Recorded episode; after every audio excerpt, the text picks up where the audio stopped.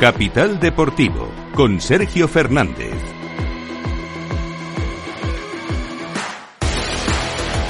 Muy buenas tardes, bienvenidos, bienvenidas eh, un día más al programa deportivo de moda. Hoy abrimos, como siempre, nuestro bar de los cuñados. Estamos a viernes, así que no hay un día mejor para ello. Y además, eh, pensabais que no iba a haber noticias, ¿no? Pensáis, no hay liga, no hay Champions. Bueno, seguro que estos chicos no van a hablar de nada.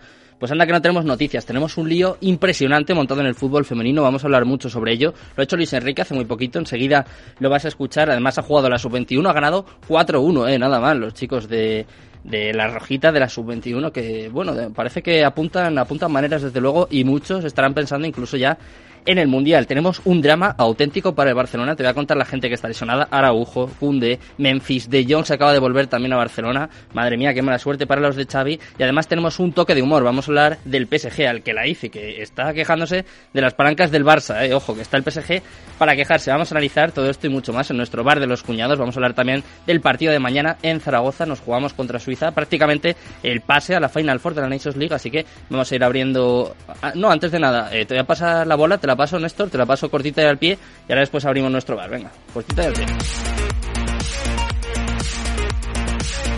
Cortita y al pie Vamos a empezar hablando del lío que se ha montado en el fútbol femenino. Yo creo que un hecho histórico. Hay medios que hablan de chantaje. Nosotros no nos vamos a pronunciar, no vamos a decir si esto está bien o no. Es una cosa, eso sí, te voy a decir, más vieja que el fútbol.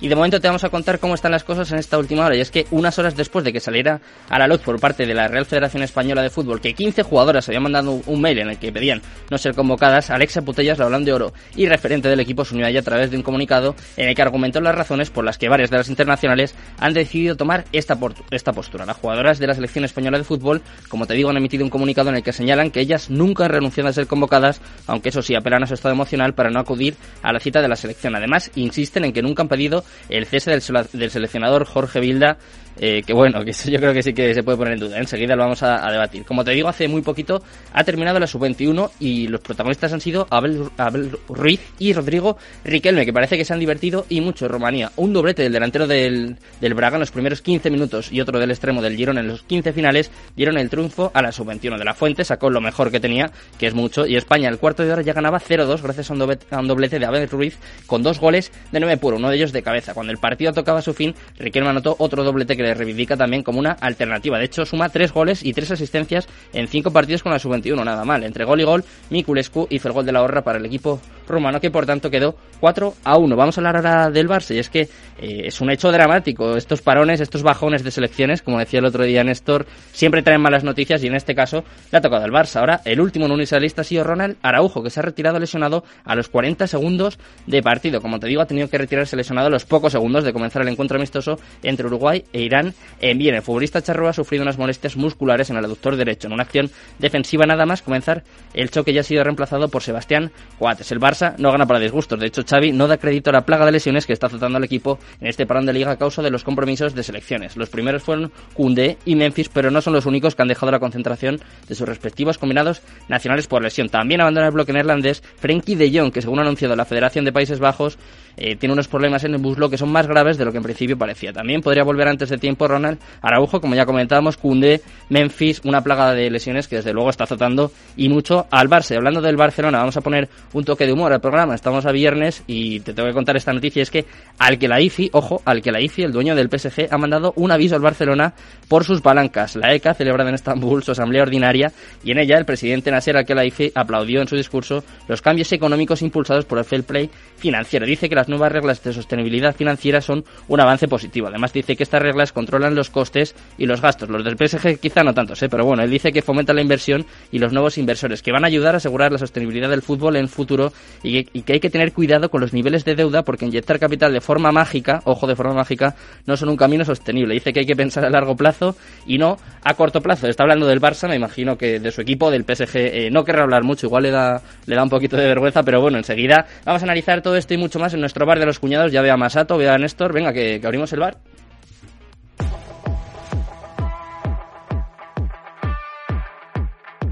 El bar de los cuñados.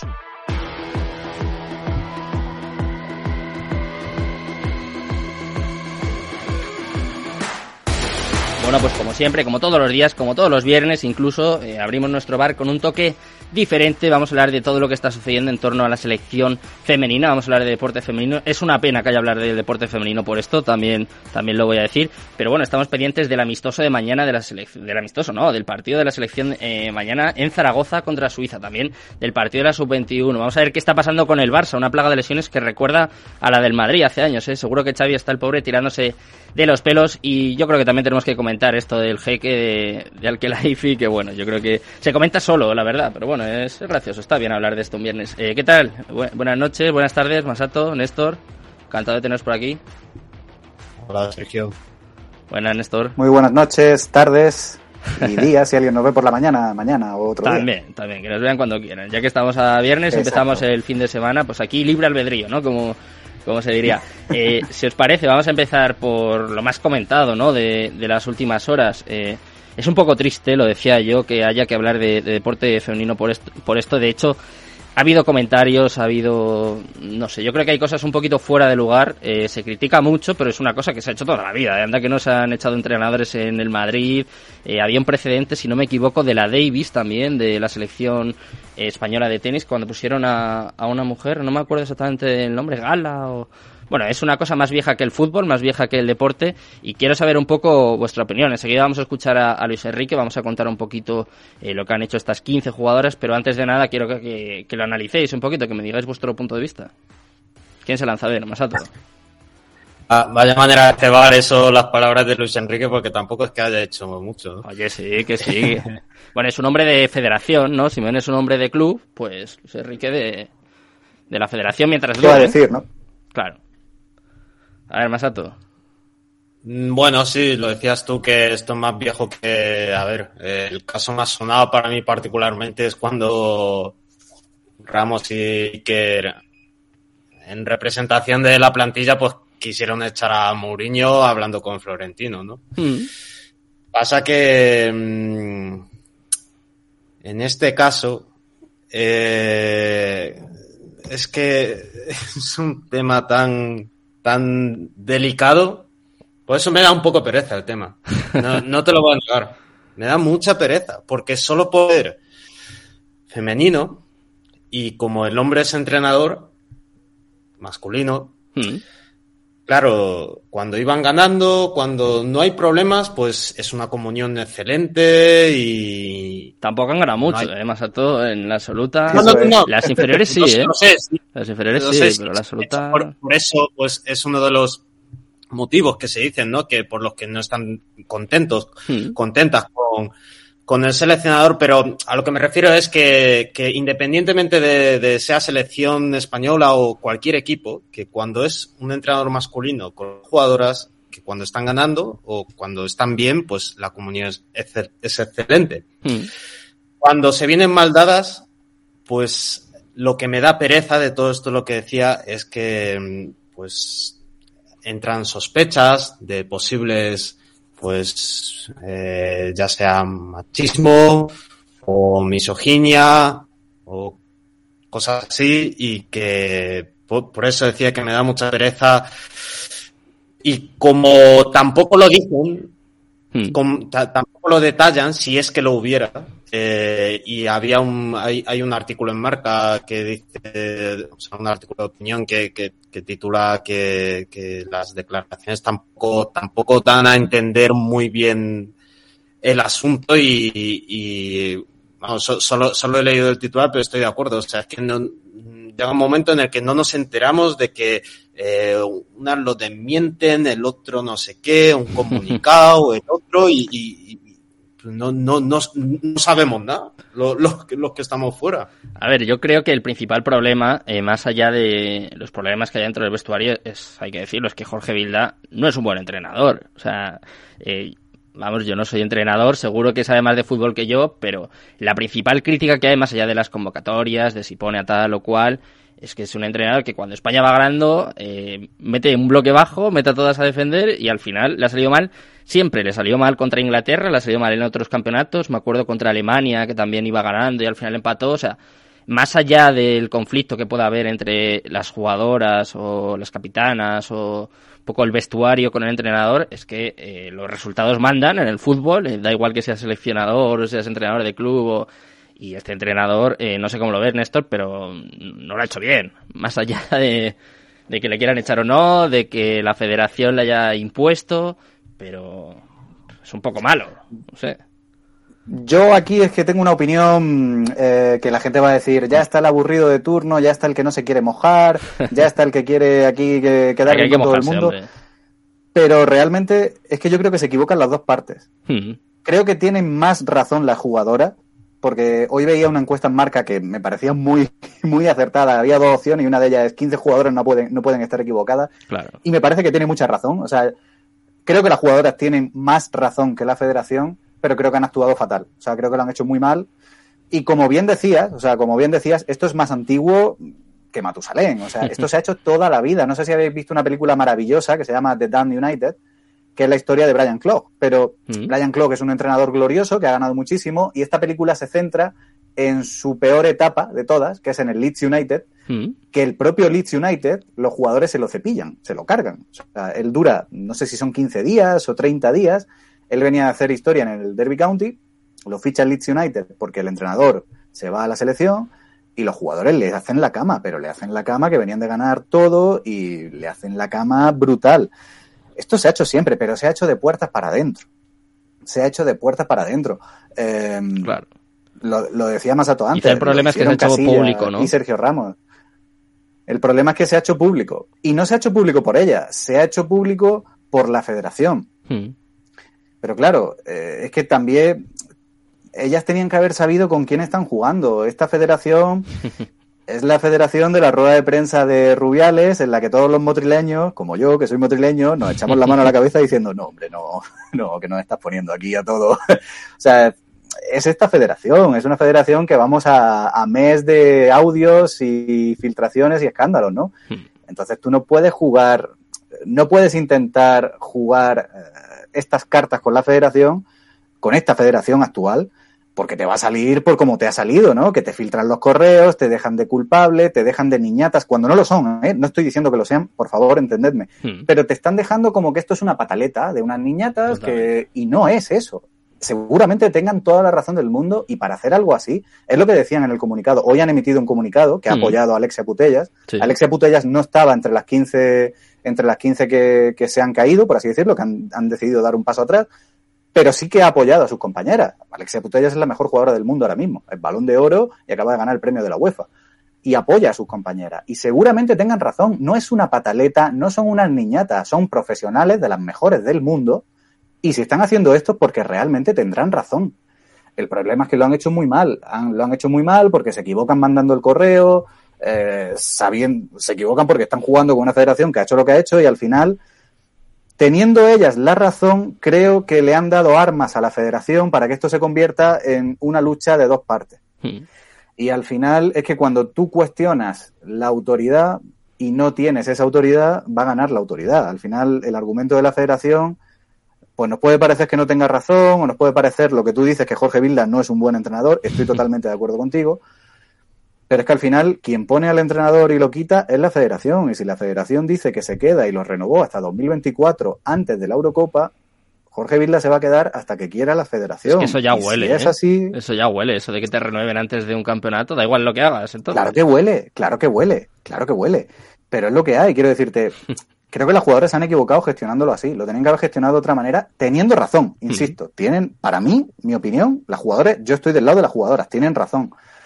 Pero creo que han actuado mal, creo que han pecado de buenas. Han Mm. sido demasiado buenas y están jugando con, no quiero decir gente mala, no quiero decir malos, pero sí gente con mucha calle, que tienen más noches que el camión de la basura. Entonces, claro, pues Claro, el problema de esto es que justo eh, Néstor Masato es el momento en el que el deporte femenino está en auge. Yo creo que sobre todo aquí en nuestro país es evidente que además eh, seguramente tengamos la, mayor, la mejor generación de la historia hasta la fecha. Así que es verdad que vienen las inferiores que lo ganan prácticamente todo, son, son buenísimas, pero claro, estamos hablando de 15 jugadoras eh, nombre por nombre, que es, que es lo mejor que se ha visto hasta ahora. Están eh, Irene Paredes, Totalmente. Aitana Bonmatí, estaba también Alexia Putellas, ahora se ha unido, eh, Amayur, Nerea Izaguirre, o sea, es que es un, es un equipazo. Es, yo creo que no estamos para prescindir de esta gente. Es como si en, cuando ganamos el Mundial, es como si cogen Xavi, Xavi Alonso, Busquets, Villa y demás y dicen, no, yo mientras esté del bosque eh, no, no quiero ir a la selección, no, tengo problemas emocionales, tal. Que es una pena, ¿no? Más allá de quién tenga razón o no, de el trato de los medios de comunicación que para mí han sido un poco más portavoces que medios, ¿eh? Porque hay, hay portadas, hay comentarios, hay palabras que para mí es es juzgar más que, más que informar. No sé, no sé cómo lo ves, Masato.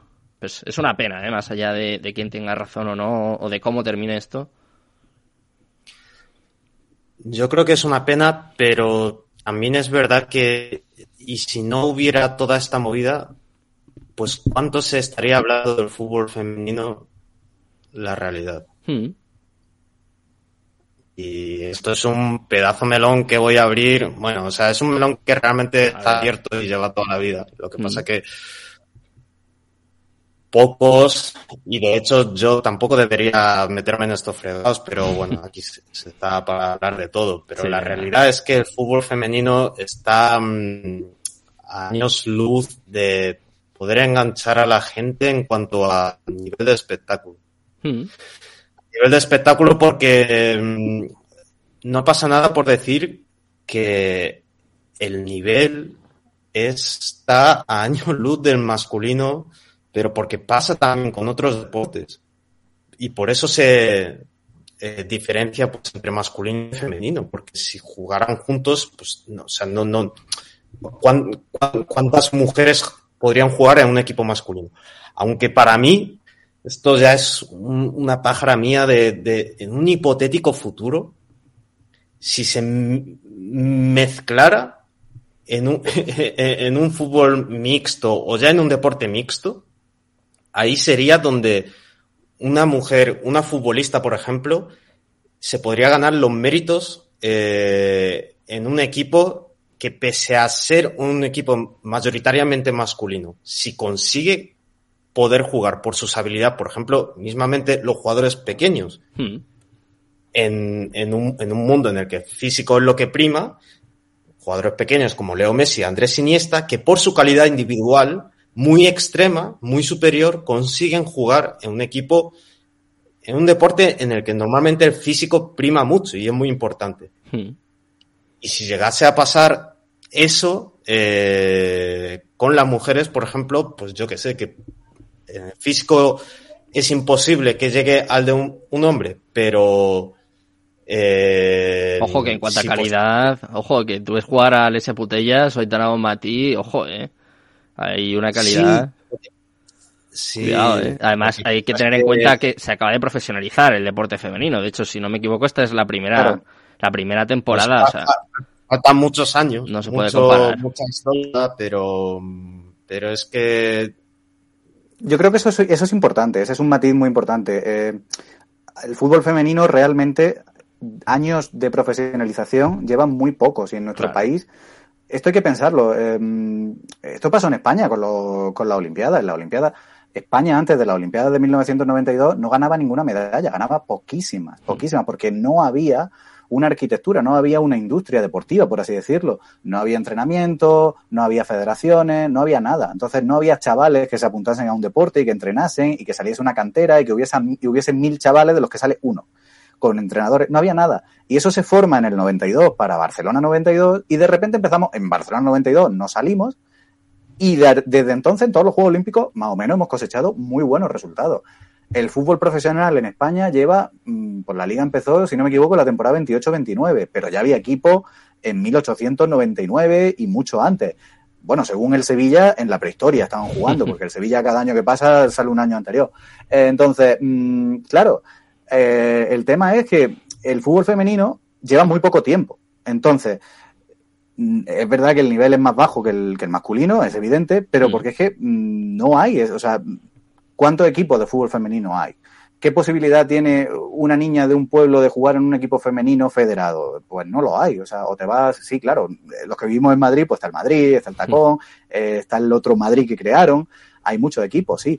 El Rayo Vallecano, pero en Barcelona también. Pero en los pueblos, en España, joder, yo soy de, de Motril. En Motril hay mil equipos. Si eres un, niño, tienes mil equipos a los que apuntarte. Luego te vas al Costa Tropical, que era el equipo de, de los Callejones, los hermanos Callejón. Eh, y tienes muchísimas opciones. Está la Federación de Granada, luego la Andaluza. Hay muchísimas. Y hay una arquitectura profesional que hace que salgan al año miles y miles de chavales y, y así salen los buenos. Pero es que en el fútbol femenino no hay nada de eso. Está empezando a construirse y si invertimos, puede que dentro de décadas, décadas, esto es importante tenerlo en cuenta, tengamos un nivel parecido al masculino, pero esto es una inversión que nos va a llevar años y tenemos que tenerlo en cuenta, tenemos que, ser realistas. Yo, teniendo esto en cuenta, me parece que tiene aún más mérito, porque a pesar de la prácticamente nula inversión, más también lo decía, los medios de comunicación informaban lo justo y aún así tenemos una balón de oro, el Barcelona eh, ganó la Champions y lleva arrasando en Europa cuatro o cinco años, de hecho volvió a llegar a la final, el Madrid que prácticamente se acaba de crear, si no me equivoco, llegó a la semifinal o a los cuartos. O sea, el talento está Pero porque en todos los países está más o menos igual.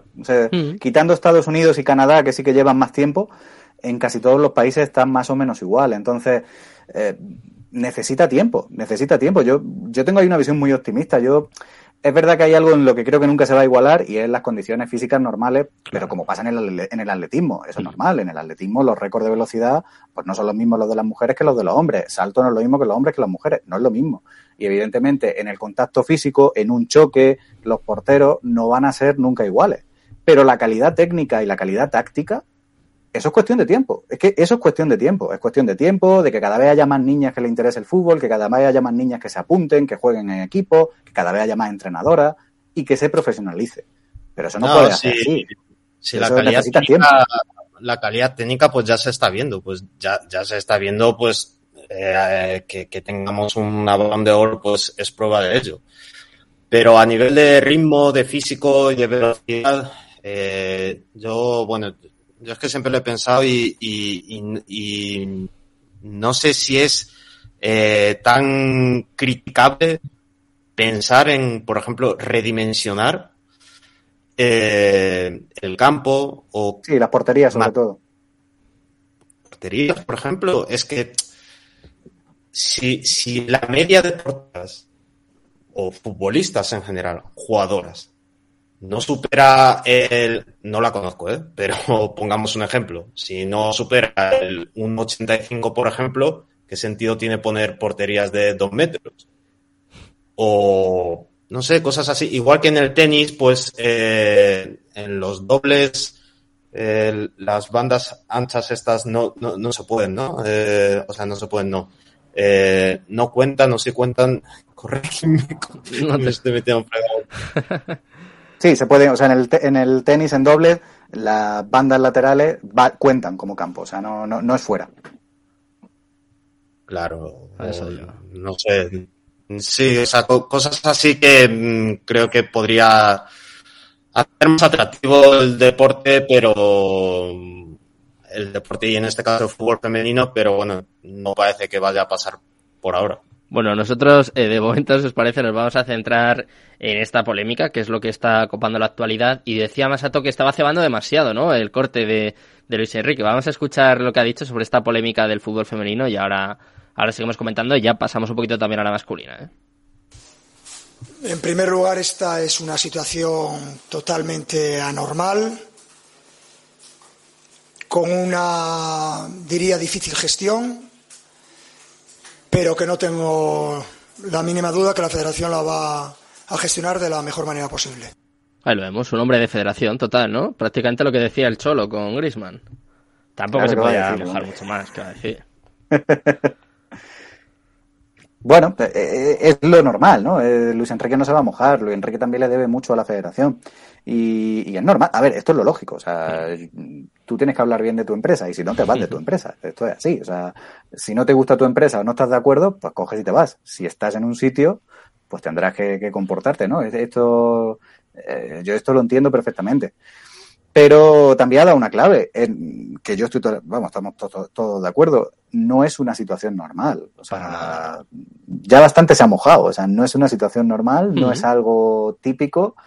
Y ya te digo, a mí lo que más pena me da es que eh, creo que eh, teniendo razón se han equivocado las jugadoras.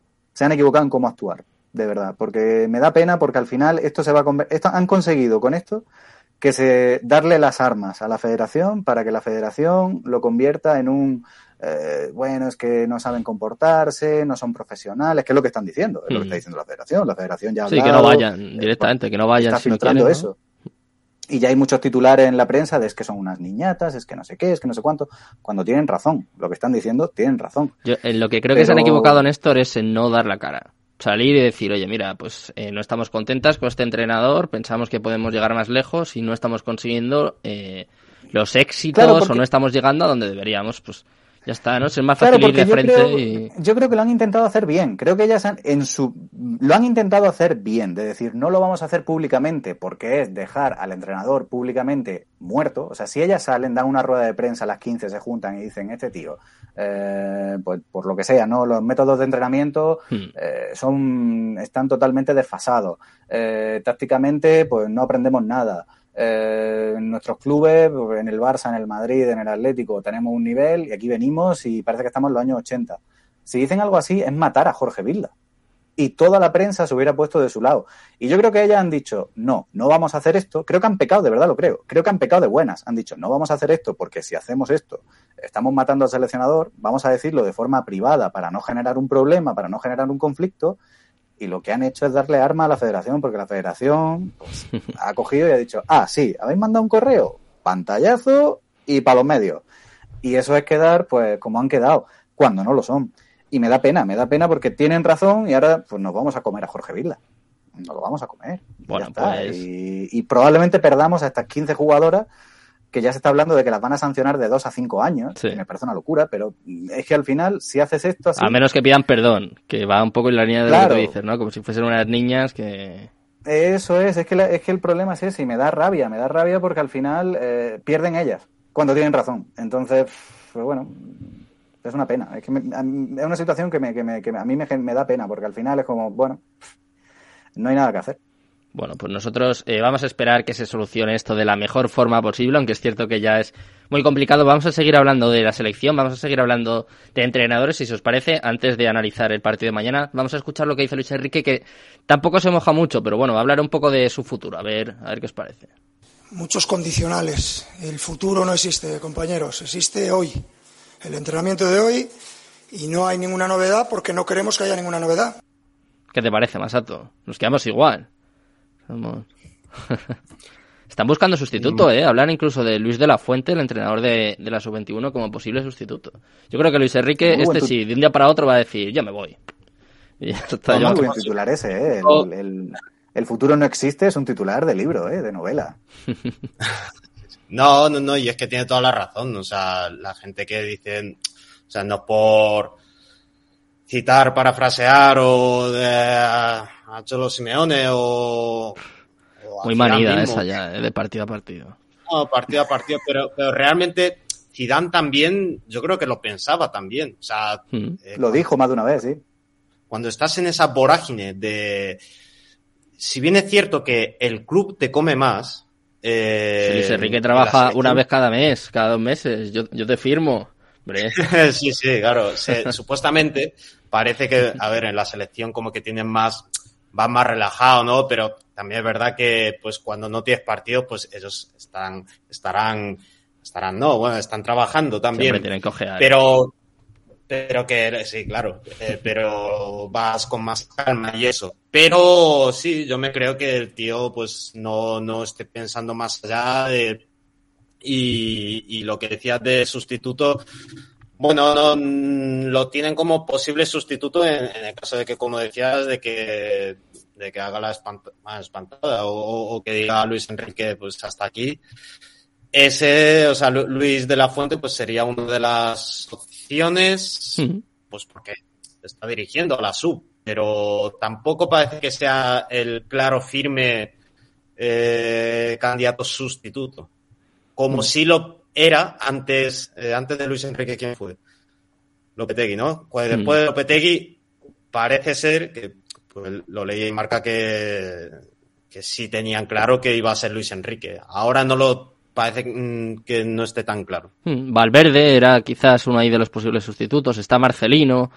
Sonaba, sonaba a Mitchell, como siempre, pero ya se ha ido a Olympiacos, así que le podemos descartar. Pero eh, no sé cómo lo ves tú, Néstor. Primero, eh, si nos sorprenderá o no, eh, Luis Enrique, yo creo que si el Mundial se da mal, si no va muy bien la cosa, no me sorprendería para nada. Me parece que lleva demasiados años, ¿eh? para, para lo que es él. A mí me extraña que lleve tanto tiempo con la selección, aunque se ve que está a gusto ¿eh? que, y que disfruta, pero yo creo que está llegando a su fin ¿eh? la etapa en, en, la selección. Y tampoco sé si vamos a encontrar alguno mejor, ¿eh? a pesar de que a mí no me guste mucho a veces sus métodos o su forma de comunicar. Pues, es difícil ¿eh? encontrar un, seleccionador mejor que Luis Enrique. A mí eh, hay dos entrenadores que me gustaría ver en la selección, me gustaría verlos, pero no sé si va a ser posible. Mm. Uno es Unai Emery, que creo que no va a ser Uf. posible porque en el Villarreal le queda mucho tiempo. Mm. Y otro que me gustaría a mí es Quique Sánchez Flores, porque a mí me gusta mucho. Mm. Quique. O sea, personalmente me gusta mucho y me encantaría verlo en la selección porque creo que es el, el entrenador que necesita un equipo grande y que en la selección podría hacer cosas. Pero claro, eh, de momento tampoco aunque bueno, lo veo más factible que, que Unai. Aunque Marcelino, pues quizás es la opción pues más fácil, mm. pero yo creo que Luis Enrique es una persona muy inteligente. Luis Enrique es una persona muy inteligente y él sabe, él estará pensando, bueno, si hago el mundial, un mundial muy bueno, que un mundial muy bueno es llegar a semifinales, algo así. De acuerdo. Ganarlo ya sería, bueno, ganarlo ya sería increíble, ¿no? Estaríamos todos dando, dando palmas. Pero eh, si él dice, bueno, si hago semifinales, tengo dos opciones. O sigo como un héroe o me voy por la puerta grande, que a mí Luis Enrique me pega también. O sea, mm. fíjate, veo más factible que Luis Enrique se va si hace un buen papel y dice, bueno, mi etapa aquí he concluido, me voy dejando la selección en lo más alto.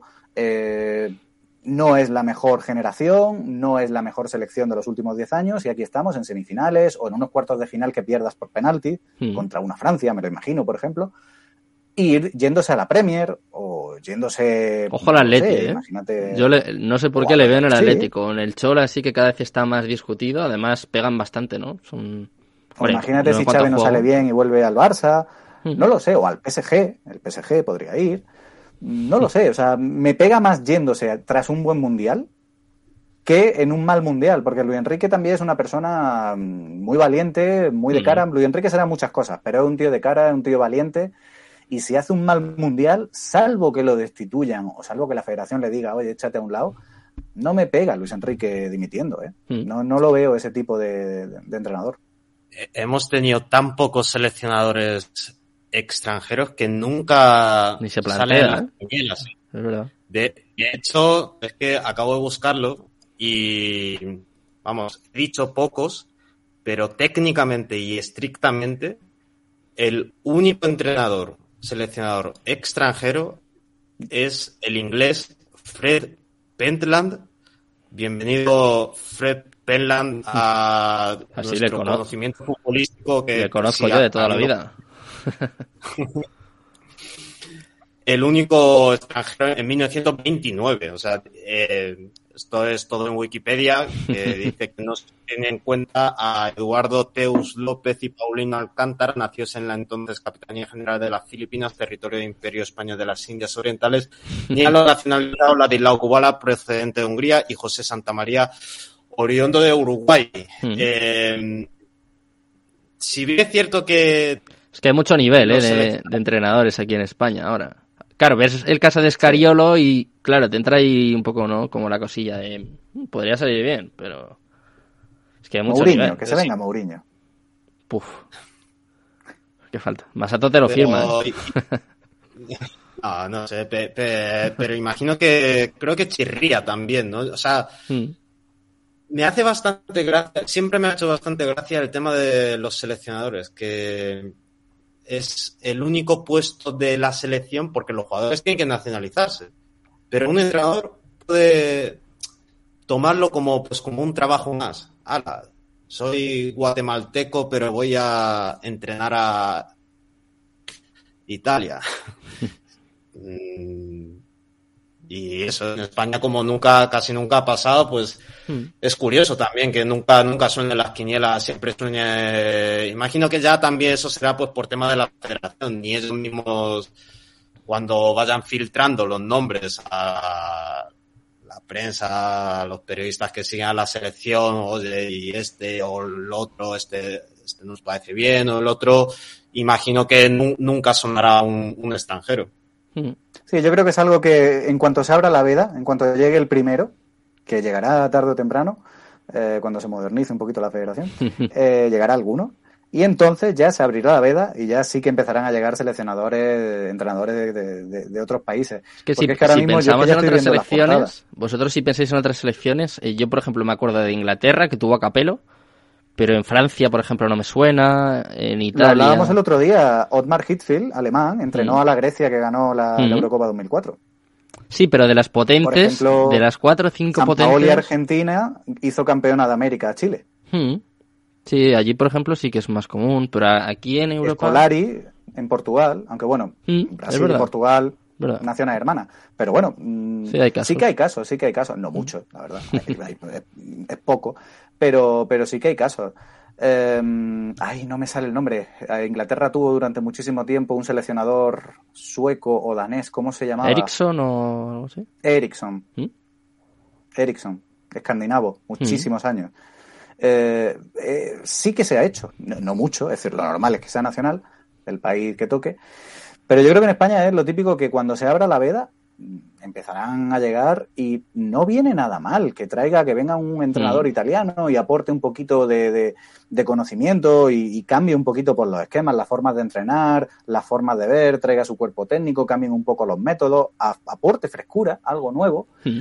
Y, o un entrenador inglés, latino, latinoamericano, hace falta, yo creo que es necesario, es bueno. Es como cuando, o sea, si todos los jugadores son españoles, pues al final el equipo juega, es necesario que haya jugadores extranjeros. Yo pongo, pongo dos nombres sobre la mesa, Masato, a ver qué te parece. Si nos está escuchando Rubiales, que apunte. ¿eh? eh uno es Thomas Tuchel. Thomas Tuchel, seguro que estéis de acuerdo todos. No vendría nada mal, ¿eh? encima ahora está en paro. Y si no, es Cariolo. Yo a Escariolo ya le pongo donde quiera, le pongo a entrenar aquí si quiere. A ver, Masato, después de la tontería. No, eh, habiendo yo abierto el debate, no estoy tan de acuerdo con esto. O sea, entiendo su punto de vista, que puede venir bien y, por eso lo hacen las demás selecciones, pero en concreto con España, justo lo que decía Sergio, que mm, como hay una buena buena jornada, es que hay muy buenos entrenadores españoles, hmm. codiciados eh, por Europa, equipos de la liga y el mismo entrenador que pues es ahora mismo Luis Enrique, pues también eh, su cartel que tiene y todo.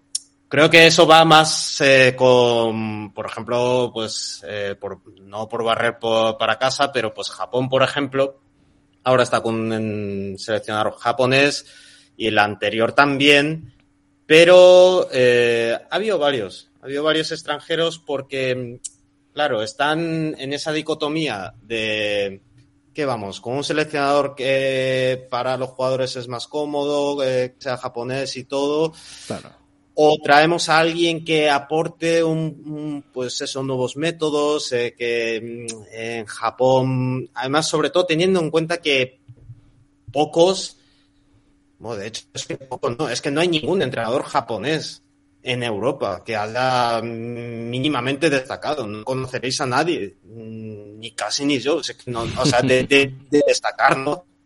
De entrenador. Por eso eh, llaman a, extranjeros, eh, aunque ahora ya se han acomodado con el, con el actual, Moriyasu, hmm. y son muy críticos con él, pero bueno, a, a ver cómo les irá en el Mundial. Bueno, siempre está Fernando Hierro, ¿eh? Como alternativa, que lo hizo muy bien en... y se os está olvidando Quique Setién. ¿Setién? Ah, eso es bueno, eso es bueno, es verdad, ¿eh? ¿Cuánto lleva? ¿Tres años sin trabajo o cuatro? Eso sí, rajando últimamente, ¿eh? Rajando hasta de... Rajando de Messi. El propio Leo Messi. Rajando sin rajar, pero que es una rajada. Es una rajada, sin duda.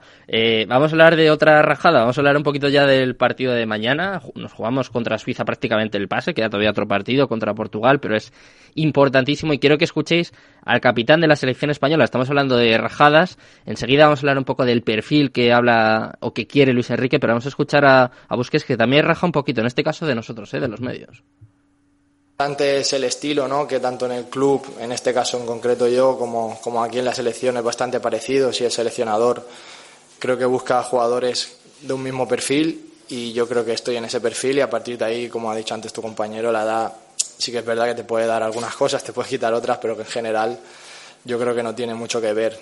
Nada porque no hay nada.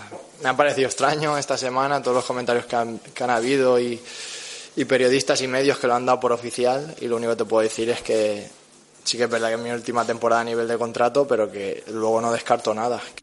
Ya quieren echar a Busquets del Barça, ¿eh? Ya lo que faltaba. El sello del Barça es verdad, ¿eh? que ha habido medios que ya lo daban por oficial, que se iba al Inter de Miami, incluso se habla de su sustituto, se habla de Zubimendi, que el propio Busquets ha dicho que es muy buen jugador, se está saliendo en la Real y no va, ¿eh? Y no va a la, a la selección. Rubén Neves también, pero eh, no sé qué os parece. Bueno, esto también, como decía al principio, no es más viejo que el fútbol, sobre todo cuando hay un jugador que lleva mucho tiempo. En este caso, es curioso, ¿eh? Que están siendo muchas informaciones de Jordi Alba, de Piqué, de Busquets, que parece que ya no vale ninguno. No sé, no sé qué os parece. A Busquets no le ha hecho mucha gracia, ¿eh? No, pero esto lo hemos hablado, esto creo que lo hablamos hace un par de semanas. Al Barça le interesa que los capitanes se vayan. O sea, le interesa, porque son fichas muy altas y son jugadores que sus 50 mejores partidos ya lo han jugado. O sea, son jugadores que lo que simbolizan más como símbolos, valga la redundancia, que en el campo. O sea, Jo, pero Busquets, no, Busquets no tiene sustituto es ¿eh? en el Barça. No, pero tampoco es que Busquets ahora mismo sea un jugador decisivo en el Barcelona. Mm, O sea, mm, Ya Busquets jugador le muy pongo importante, siempre en mi equipo, ¿eh? Pero necesita un, necesita un sustituto. Sí, eso sí, eso sí. Y, necesita que el Barça apueste por otros jugadores, porque Busquets ya no está en su mejor, o sea, ya está en declive. Mm. Siendo el mejor de los capitanes, es el mejor, el que está en mejor forma y el que más puede aportar. Mm. Pero al Barça lo que le vendría bien es que se pudiese deshacer ya de Piqué, de Jordi Alba, de Busquets, dejar de pagar esos contratos altísimos Mm. y poder invertir ese dinero en jugadores jóvenes que aporten más. Eh, lo que pasa es que, claro, otro Busquets siempre en el no debate. va a haber, ¿eh? del- Otro, otro Busquets no van a encontrar. A mí Zubimendi, por ejemplo, me parece buenísimo. Rubén Neves igual es muy buen jugador, muy buen disparo. Hombre, La clave sería Miquel Merino, ¿no? pero Zubimendi. Busquets también. A mí Miquel Merino sí que me Claro. gusta mucho. Pero Eh, claro, no pues es, no, es, bueno. no es Busquets. No es Busquets, mucho menos. Es que para mí Busquets incluso No, pero a día de hoy es titular en la selección, ¿eh? Y eso que Rodri me parece un fuera de serie. Pero yo me acuerdo de la pasada es- Eurocopa. es Casemiro y mira, Sí, sí, pero... es otro perfil totalmente diferente. No es un jugador defensivo, no es un jugador táctico, no es un jugador Mm. eh, de equilibrio. Y mira, o sea, no se ha notado. Pero El es que ayer estaba haciendo chilenas. defensivos Es y- que Chouameni ayer Sí, estaba sí, haciendo sí. chilenas, el otro día está dando un paseo al Laudrup, es que Chouameni es... Vamos, o sea, no sé si algunos esperaban el nivel de Chouameni. Yo lo había visto, ¿eh? Algún partido en Mónaco No. y, y ni de lejos. Ni de lejos, me parece... Yo por juventud no. Top Yo por 3. juventud no. Top 3 de lo que llevamos de temporada del Madrid. Eh, Yo esperaba algo como Camavinga. Mm. Sí, Pero es otro poco. debate, que me, me estoy aquí metiendo. perdón, perdón, perdón. ¿Cómo lo ves, Masato? Nos estamos cargando ya la vieja gloria. Se están haciendo un casillas a... Sí, sí, a sí. Bueno, es verdad que Busquets, eh, por la posición sobre todo, mm, es el que parece que más cuerda eh, le queda, eh, todavía le queda rato. Mm. Pues Xavi mismo lo decía en una entrevista, que, mm, que evidentemente Busquets es un jugador lento. Eso lo- te lo afirmaba y, y Busquets mismo también te lo afirmará. Sí, soy un jugador lento. Entonces tienes que eh, poner un sistema o un juego con una serie de jugadores para poder dominar el juego y que no se note lo lento que es Busquets y poder dominar el juego. Mm. Entonces, mientras puedas hacer eso, pues Busquets, yo creo que tiene cuerda para rato. Lo cual no quita, pues como decías tú, Sergio, que claro, eh, tiene que buscar, bueno, Néstor también, claro, que, que el sustituto tiene que ir encontrando y Zubimendi, eh, pues creo que sería una de las mejores opciones dentro de lo que hay en el mercado porque teniendo en cuenta la jornada de centrocampistas que tiene la Real Sociedad y justamente Zubimendi es ese pivote posicional, ¿no? Pues Hmm. que puede dar salida al balón, eh, los pases verticales, el, el equilibrio entre el ataque y el defensa. Creo que sería el idóneo. Decía Miquel Merino, pero claro, Miquel Merino sería más interior. Mm. Lo cual no quita que para mí es el mejor jugador de la Real Sociedad. Como siempre dice Imanol en todas las, mixtas. De los eh, mejores de la liga. no sí, sí, sí, sí. No he influenciado porque me trate bien ¿eh? en las entrevistas, que son muy majos. Hablando de, hablando de debates y de melones, que lo acabáis de comentar vosotros, ¿no? Que es verdad que Busquets sufre a, su espalda, sufre cuando tiene que correr hacia atrás. España tiene que dominar mucho y, eh, claro, ahora tenemos dos partidos, el de Suiza, el de Portugal. Va a ser bastante más complicado. Hablabas tú, por ejemplo, Néstor, de Miquel Merino, un hombre que no le vendría nada mal. Eh, vamos a analizar un poco lo que puede ser el partido de mañana y luego ya el próximo, el próximo martes. Eh, ¿Pensáis que se puede jugar, se puede ganar, se puede competir ya no solo en estos partidos, sino también en el Mundial con un centro del campo Busquets, Gaby Pedri? Porque estamos hablando de que hace falta mucho físico, hace falta mucho recorrido y es verdad, eh, Gaby pelea por tres, Pedri además, aunque es un jugador muy técnico de último pase, corre mucho, tiene despliegue pero yo, por ejemplo, dudo que, hablas de Chouameni, ¿no? Eh, yo no veo a España compitiendo contra Francia con este centro del campo. ¿eh? Y me encantan, ¿eh? A mí Gaby y Pedri eh, me parecen dos futbolistas increíbles. Pero eh, yo haría lo que hizo en el Mundial del 2010, creo, eh, Vicente el Bosque con el doble pivote. Yo llevo bastantes meses, ya bastantes partidos pensando que Rodri y Busquets tienen que ser dos fijos. A partir de ahí lo que tú quieras. Pero a mí un tío como Rodri, que es titular en Manchester City, que eh, el año pasado metió ocho goles, creo, no para de meter goles, es medio centro de campo, medio, no sé, no sé qué pensáis vosotros, pero yo creo que ahí va a haber un debate, quizá no se abra todavía porque de momento va bien, pero de cara al Mundial yo creo ¿eh? que con ese centro de campo no vamos a poder competir, o por lo menos no hasta las fases finales. ¿eh? Ojalá me equivoque, vamos, ya me he equivocado muchas veces. pero No, es que para mí tienes toda la razón. O sea, para mí debería de ser eh, Rodri titular en la selección española, sí o sí. O sea, es que me parece que es un jugador, es de esos centrocampistas modernos hmm. que tienen técnica, tácticamente son perfectos, pero aparte, físicamente, son muy poderosos. Eh, lo decía Guardiola, creo que con un poco de sorna hace años, ¿no? Cuando decía que los jugadores del Madrid eran atletas. Realmente, yo creo que lo decía con cierta ironía, pero tenía razón. O sea, tenía razón. Cada vez es más importante ser un atleta. Y el físico antes era importante, ha ido ganando importancia y hoy en día eh, el físico es vital en el fútbol. Y estamos viendo cómo hay jugadores que, como Tony Cross, que para mí para mí Tony Cross es el mejor jugador del mundo y Tony Cross en estos últimos años está sufriendo un poco por el físico. Sigue siendo muy bueno y sigue siendo sigue rindiendo un nivel espectacular. Partidos de ida y vuelta. Hay partidos, en los que, hay partidos en los que Tony Cross sufre físicamente mucho. Y es por eso, porque el fútbol es cada vez más físico, el centro del campo cada vez más físico. Y tenemos a un tío como a Rodri, vamos a aprovecharlo, ¿no? O sea, si tienes esa, esa baza, vamos a empezar, que es que tendría que ser Rodri y Pedri fijos. Y ya ahí luego yo iría rotando, depende del sistema, de quién pongas arriba, porque si arriba vas a jugar con extremos, pues a lo mejor puedes poner a Gaby, si no, pues puedes jugar con Sarabia, em, vas rotando. Tenemos muchísimos jugadores, tenemos a, Carlos Soler, tenemos a Coque, podemos ir rotando, depende de a quién pongas también arriba. Pero para mí, fijo, mm, tienen que jugar Pedri, porque es el mejor centrocampista español, eso es así, y Rodri. O sea, Rodri, porque es que es el, es el prototipo de centrocampista moderno actual. O sea, que eh, no se cumple todo. y Miquel Merino, a mí Miquel Merino no me sobraba. Y un centro de campo, Rodri, Miquel Merino, Pedri, por ejemplo, me suena bien. ¿eh? Luego ya, adelante lo que tú quieras, porque sinceramente da un poco igual Merino, uno u otro que son más... Miquel Merino es otro, Miquel Merino es otro prototipo de centrocampista moderno. Es otro tío que si Miquel Merino se llamase Michael Merinson y estuviese en la Premier, eh, sería 140 millones y estaría todo el mundo aquí loco con, con Michael Merinson. Pero como es Miquel Merino y juega en la Real Sociedad de San Sebastián, pues eh, no tiene cartel. Eh, casi no tiene ni cara real en el FIFA, pues claro. Pero es lo que tiene. Miquel Merino es otro, que debería de jugar sí o sí. Pero... ¿cómo lo ves? ¿Estamos exagerando? ¿Estamos huyendo del tiki-taka, estamos haciendo aquí herejía directamente. Pero ¿cómo ver? ¿Que el tema Miquel Merino o el tema doble pivote? Lo que tú quieras, sí, un compendio ahí, si quieres, un mix. Eh, o sea, Miquel Merino a mí me jode que juegue en la Real Sociedad. Es raro que no, se haya ido. ¿eh? No, o sea, sin faltar respeto a la Real Sociedad, ni muchísimo menos que yo particularmente me tengo que llevar bien con este Ya no vuelves a entrevistar a Cubo en tu vida. Se ha acabado vetado, más Sobre todo esta temporada, vamos, y las cuatro o cinco siguientes que los años de contrato que ataque. Eh, pero bueno, bromas aparte, con todos los respetos, pero que me gustaría verlo en un grande, grande. Eh, grande, grande y bueno, se decía que en Madrid está como interesado ahí como que le tienen el radar, ¿no? O sea, no, mm.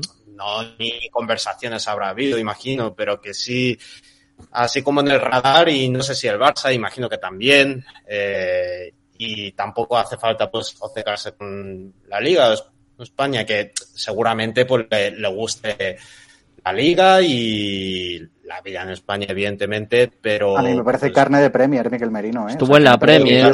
caería de pie en la Premier. En su día estuvo en el Newcastle, pero era muy joven. Se fue al Borussia también, me acuerdo, pues cuando estaba en Osasuna, se fue al Borussia, que, pues, es, vamos, es experta en fichar talento joven.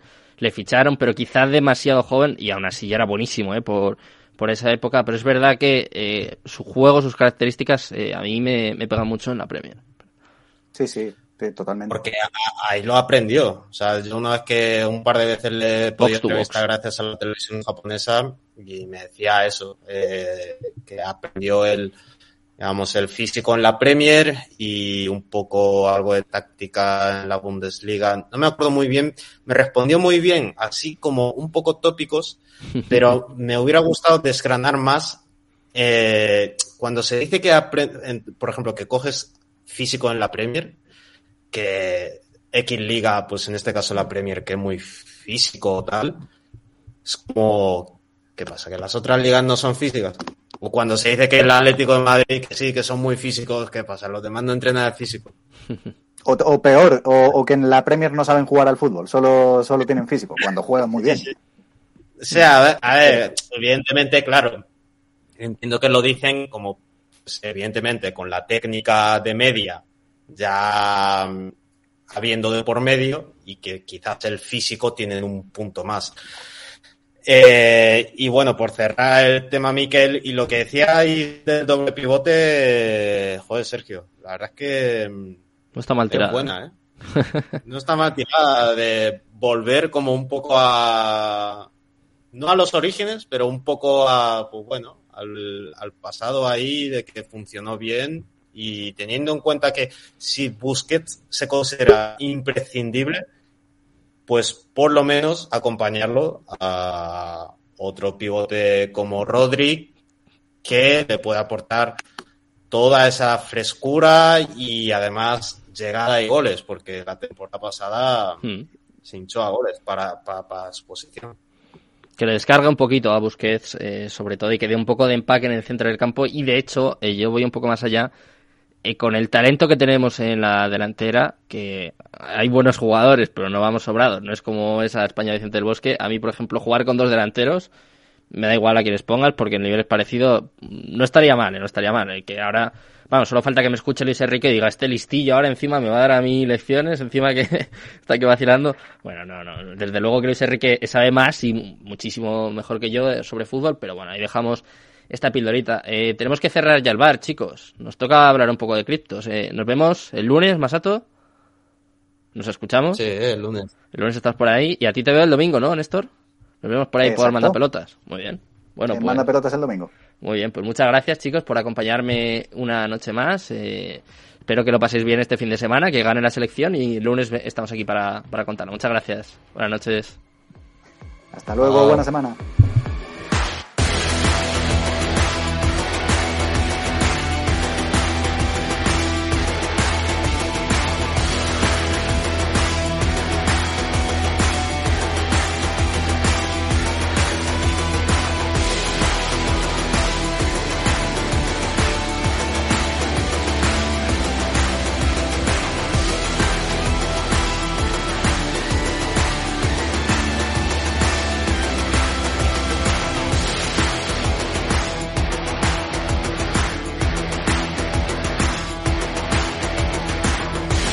Capital Deportivo con Sergio Fernández.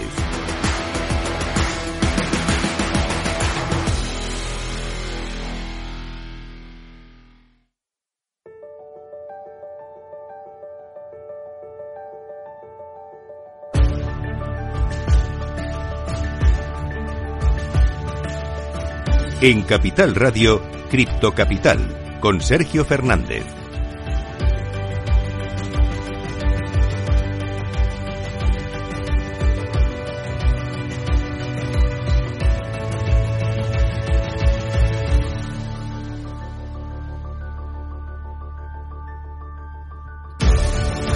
Muy buenas tardes, bienvenidos, bienvenidas de nuevo a su casa, la casa de los amantes de las criptomonedas. Hoy también todo el mundo, todo el mercado estaba pendiente de Papá Powell. Ha hablado hace nada y de momento parece que no ha sentado muy bien el mercado cripto. Tenemos prácticamente todo el top 10 cayendo. Enseguida lo vamos a analizar, te lo vamos a contar. Te vamos a contar las criptos que más han subido esta semana. Vamos a hablar de Ripple que ha, llegado a subir hasta un 60% en la última semana. Una locura eh, lo que está sucediendo con Ripple. Aunque hay algunos analistas y algunos expertos que ya lo esperaban. Vamos a hablar de Tornado Cash y por último, como que vamos de hablar un poquito de deporte para ligar uno y otro, ya vamos a hablar del AC Milan que está incursionando a la Web 3 y va a lanzar NFTs de juegos. Estas son las noticias. También vamos a ir a la tertulia, como siempre. Vamos a abrir la única tertulia cripto que hay en España hoy con los mejores invitados y además vamos a tener un poquito de educación. ¿eh? Te vamos a enseñar las diferencias, las características, las ventajas entre un CEX y un DEX. Así que si quieres aprender, si quieres hablar sobre cripto, si quieres estar con nosotros esta noche, pues ya sabes, arrancamos aquí en tu programa. Escucha lo que viene en Cripto Capital.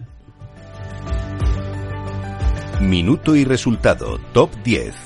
Antes de nada, vamos a echar un vistazo al mercado cripto. Vamos a empezar por Bitcoin, que está dejándose un 2,71% en las últimas 24 horas y ya está en 18.707 dólares. En segundo lugar, Ethereum también está en rojo, en, negativo, cayendo un 1,57% hasta los 1.289 dólares. Un 10% ha caído en la última semana Ethereum. ¿eh? Después del merge parece que se ha desplomado un poquito, como ya decían también muchos de los analistas que han ido pasando por aquí por el programa. En tercer lugar, tenemos a Tether, se deja un 0,01%, está clavada en el dólar. Cuarto lugar, para otra stablecoin, en este caso USD Coin, que se deja un 0,02% hasta los 0,99 centavos. En quinto lugar tenemos a Binance, de las que menos cae, pero se está dejando un 0,70% hasta los 270,39 dólares. Sexto lugar Ripple también está cayendo. Fíjate, en las últimas 24 horas se deja un 0,13%. En la última semana subió un 36,69%. Ojo a la subida de Ripple esta semana. Y está en sexto lugar con 0,46 centavos. En séptimo lugar está la stablecoin de Binance. En este caso, Binance USD que sube un 0,02% y también está clavada en el dólar lugar, Cardano 2,02% arriba, hasta los 0,45 centavos. En noveno lugar tenemos a Solana, también está cayendo un 2,49%, hasta los 31,67 dólares y cerrando el top 10 subiendo bastante fuerte, 2,7,41% arriba, hasta los 0,06 centavos. Así está el mercado cripto en estos momentos. Te vamos a contar las noticias más importantes de las últimas horas. Vamos con las cripto noticias. Cripto noticias. Empezamos a repasar toda la actualidad del mundo cripto y voy a empezar contándote las criptos que han registrado mayores ganancias durante esta semana. Es un índice que presenta Bean Crypto que nos cuenta las 5 criptos más con mayores ganancias durante la semana del 16 al 23 de septiembre. Mira, te las voy a ir enumerando. En primer lugar está Ripple, sube un 56,94% en la última semana. Eh, ojo, te lo comentaba, una locura lo de Ripple esta semana. Vamos a hablar de una cripto muy relacionada con el deporte, Chilis, 37,38% en la última semana, eh, nada mal. En este caso, vamos a hablar de la siguiente Reserve, Rides, sube 35,44%. Algorand, también muy conocida, hemos hablado mucho aquí de ella, 29,76% en la última semana. Y cerrando el top 5 tenemos a Stellar, 25,42% arriba en la última semana. Para que veáis que a pesar de que estamos en un bear market, el mercado está muy mal, eso es innegable. Desde luego no vamos a decir a nadie que invierta en ningún sitio, pero todavía hay donde rascar, ¿eh? todavía hay algunas criptos que sigan subiendo, como es el caso de Ripple, que como te comentaba ha aumentado casi un 60% en los últimos 7 días a medida que aumenta la presión de compra. A pesar del hecho de que el mercado en su conjunto está sufriendo una presión bajista, el valor del token XRP ha seguido aumentando en el transcurso de la última semana. En esta línea, Ripple ha subido casi un 60% en la última semana. Para que se hagan una idea, el token ha subido de 0,32 hasta los 0,50. En un momento dado, Ripple cotizaba tan alto como a los 0,54 y ha subido hasta un 18,85% en las últimas 24 horas según datos de CoinMarketCap. Vamos con otra noticia, en este caso de las más polémicas, de las más controvertidas de las últimas semanas, y es que GitHub ha restaurado el código de Tornado Cash, eso sí, en modo solo lectura. GitHub, la, plataforma de alojamiento de software más utilizada de Internet, levantó el jueves la prohibición de los repositorios de código abierto de Tornado Cash. Aún así, la plataforma propiedad de Microsoft restauró el código en modo de solo lectura, haciéndolo disponible solo para abrir y leer el código. La medida se produjo después de que el Tesoro de los Estados Unidos aclarara que las sanciones contra Tornado Cash no se aplicaban a la capacidad de las personas para compartir y leer el código de la aplicación. Y vamos con la última noticia, en este caso, como te comentaba, relacionada con el mundo del deporte, y es que el club de fútbol italiano, el AC Milan, incursiona la web 3 y va a lanzar NFTs de juego. Uno de los equipos más conocidos del mundo, de los más famosos además de Italia, se está sumando a la creciente lista de asociaciones deportivas que incursionan en la web 3 y los criptoactivos. Estamos hablando del club de fútbol italiano AC Milan que anunció este viernes que se prepara para lanzar una nueva colección de NFT en asociación con la plataforma de juegos descentralizada Monkey League, basada en Solana. Como parte del nuevo acuerdo, ambas trabajarán en una alianza para crear NFTs exclusivos de juegos con la marca del AC Milan, según informó la asociación en un comunicado. Ya sabemos cómo está el mercado, ya sabemos también las noticias más importantes de las últimas horas. Eh, vamos a analizar todo lo que está pasando y sobre todo vamos a abrir un debate muy importante entre las diferencias, las ventajas, las características de un CEX y un DEX. Venga, abrimos la tertulia cripto.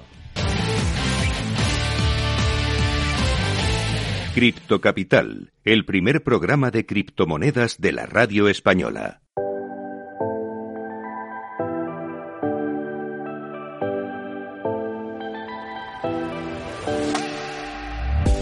Bueno, pues como todos los viernes ya estamos aquí en la única tertulia cripto que hay en España. Te voy a presentar a los invitados que tenemos con nosotros esta noche. Veis ahí a mi derecha a Biblock. ¿Qué tal? Buenas noches, encantado Buenas de volver a a todos. ¿Qué tal? Encantados. Un placer. Eh, debajo suyo veis a Raider on Crypto, Sergio, un asiduo ya a estas tertulias. ¿Qué tal, Sergio? Te tienes que activar el micro. Te- estoy ¿Estás intentándolo yo. Sí. Ahí Madre está. mía, estoy muy mayor para estas cosas. Eh, muchas gracias, como siempre, por contar conmigo y siempre tenerme presente. El placer es mío. Muy bien. Eh, tenemos también a Luis de Hammond Swap, uno de los decks más importantes, además un dex español. Enseguida eh, vamos a contar las diferencias, vamos a contar qué son, pero vamos a ir eh, anunciándoles, presentándoles. ¿Qué tal, Luis? Hola, buenas noches. Encantado. Muy bien, encantado de estar aquí. Muy bien. Y tenemos también a Carlos, ¿eh? Me gusta, me gusta tu estudio, ¿eh? Lo tienes bien montado, ¿qué tal? Buenas noches. Muchas gracias, buenas noches a todos. Gracias Sergio por, por invitarnos hoy aquí. Me alegro, me alegro que te guste el, setup. Bien montado, bien montado. Sí, sí, me das envidia y todo. Yo estoy aquí en la red, mira, ahí todo cutre y esto está ahí. No veas. Nada, nada. Al final lo importante es el, El contenido, ¿no? Contenido. la fachada principal. La fachada principal. Bueno, vale, te, perdono. Eh, bueno, eh, vamos a montar un debate, si os parece, muy interesante aquí en, en las tertulias. Normalmente hablamos de lo que está pasando, de cómo está el mercado, pero es verdad que, eh, sobre todo en un momento como este, yo creo que es muy importante eh, formar, educar, eh, que la gente sepa dónde se está metiendo también.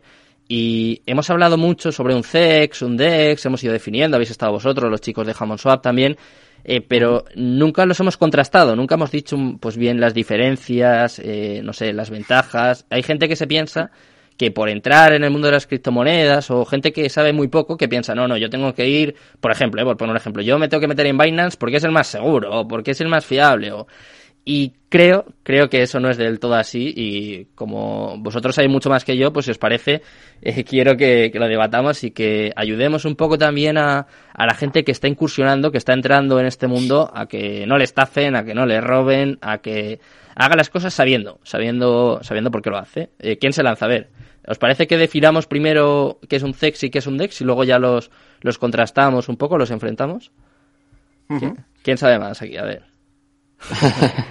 Hombre, a ver, eh, tenemos a. Yo, yo he traído a Luis principalmente por eso, porque yo creo que, sabe mucho. que él a nivel técnico, eh, al menos yo hablo por mí, eh, por mi parte, tiene muchísimo más conocimiento y podría explicar mucho mejor todas las cosas, ¿no? Yo creo que al final las diferencias entre un DEX y un CEX, pues son tanto para bien como para mal, ¿no? Porque también hay cosas dentro de los descentralizados que no tenemos dentro de un centralizado, ¿no? Claro. Entonces podemos comparar, sacar cosas buenas, cosas malas, y yo entiendo también al usuario que se vaya siempre a un centralizado porque es más cómodo a la hora de acceder o más sencillo, ¿no? Por así decirlo. Hmm.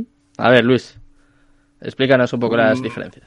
Bueno, las diferencias. El tema de confrontar el, el descentralizado con el centralizado, yo, bueno, eh, yo no creo que tengan que estar confrontados. Es verdad Ujú. que hay muchos intercambios centralizados y están haciendo un, un trabajo increíble. En el caso de Binance, por ejemplo, que lo has nombrado, no se puede, no se puede poner en duda que, que es una plataforma seria, que, que se comporta con los, con los usuarios, que ofrece un montón de, de funcionalidades y de, y de utilidades dentro de la plataforma que, que son destacables. Yo diría que es líder en el mercado de las criptomonedas en la cuestión de intercambio y gestión de activos.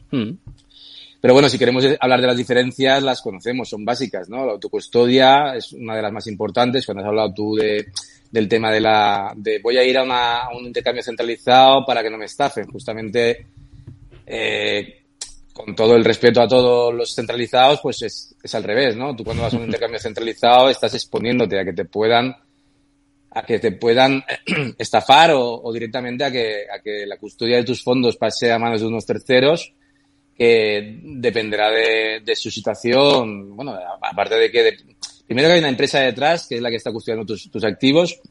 Que ya no son que tuyos. si sucede algo con ella, eh, pues eh, mm, por fuerza mayor te puede ver arrastrado a, a, a perderlos, ¿no? Eh, y segundo, en, en, casos más normales, digamos, o más, eh, más típicos que pueden haber pasado también es que lo que te dicen que va a ocurrir con tus fondos y lo que está ocurriendo, eh, pues acaba no siendo lo, la realidad, ¿no? Eh, está el caso de Celsius, que utilizaban fondos para abrir eh, operaciones apalancadas y perder eh, eh, fondos activos de los usuarios y, luego presentando imposibilidad de cubrir toda la, todos los depósitos, ¿no?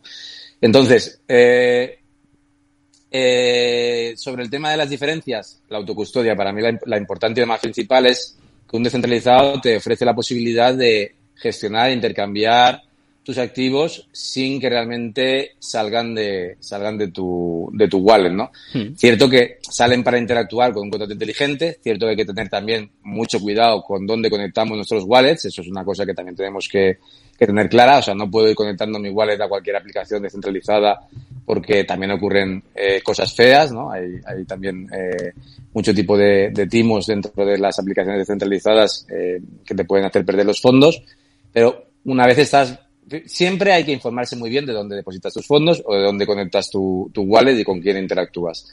Básicamente, eh, pues está el tema de la privacidad, no tienes que hacer ningún tipo de registro, no tienes que, que, uh -huh.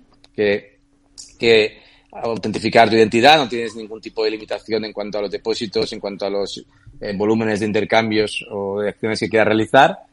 Y, y, bueno, y luego pues eh, la transparencia de la blockchain mm, es, es, bien sabida. Si entonces un stake, por ejemplo, dentro de un descentralizado, tú puedes comprobar que esos fondos van a un contrato de stake, efectivamente, que están depositados a lo mejor en, en, en un nodo, en, un, en, en cualquiera de las funciones que te están diciendo, puedes comprobar que lo que se supone que va a ocurrir está ocurriendo, cosa que no puedes comprobar en un centralizado, hay stakes centralizados, que tú, tú, piensas que tienes una PR que está generándote un stake en determinada moneda eh, y que sale de X eh, circunstancia y luego realmente no sea así, ¿no? Entonces, eh, para mí son autocustodia en los descentralizados, privacidad y transparencia. Eso es lo que yo destacaría de, del descentralizado. Sin eh, decir que, que, sea un peligro meterte en un centralizado, hay que, como es el caso de Binance, por ejemplo. Hmm. Luego están temas de, de regulatorios y de, de bueno, de, de, lo que cada uno tenga, la necesidad que tenga cada uno de, de, de ocultar, digamos, o de no declarar eh, lo que está haciendo dentro del mercado, ¿no? No sé cómo decirlo para que no suene tan, tan feo. Pero, mm, bueno, básicamente las diferencias para mí son estas, ¿no? En un centralizado eh, tienes que confiar en una tercera parte mmm, para que lo que se supone que tiene que ocurrir y que tus depósitos eh, estén donde tienen que estar y para lo que tú los has eh, depositado, mm. tienes que identificarte y básicamente pues la transparencia es confianza en, en, la empresa que hay detrás. ¿no? Mm. Y en el centralizado, pues lo que hemos comentado. Entonces, básicamente, la, la, la, la, diferencia de entrada sería esa. Eso no quiere decir que tengamos que en, con, confrontar a los descentralizados con los centralizados.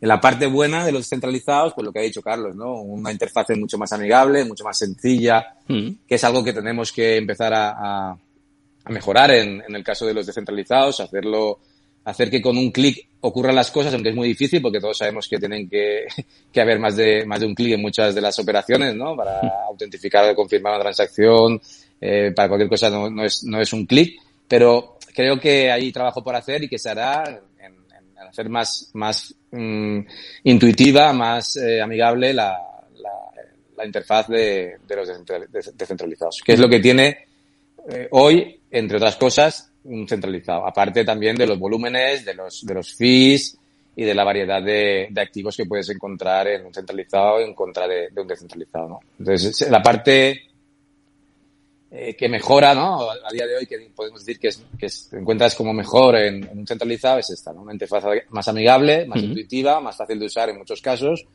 una mayor variedad de activos con los que negociar y, básicamente eso, ¿no? Esa es mi opinión y ese es el punto de vista de, la diferencia entre uno y otro. ¿Cómo lo veis los demás? Sergio, Biblock, ¿estáis de acuerdo? Tú además, eh, Biblock, eres eh, ambasador, ¿no? Eres embajador de, de un DEX, en este caso de Hammond Swap. Vamos a decirlo que no pasa nada.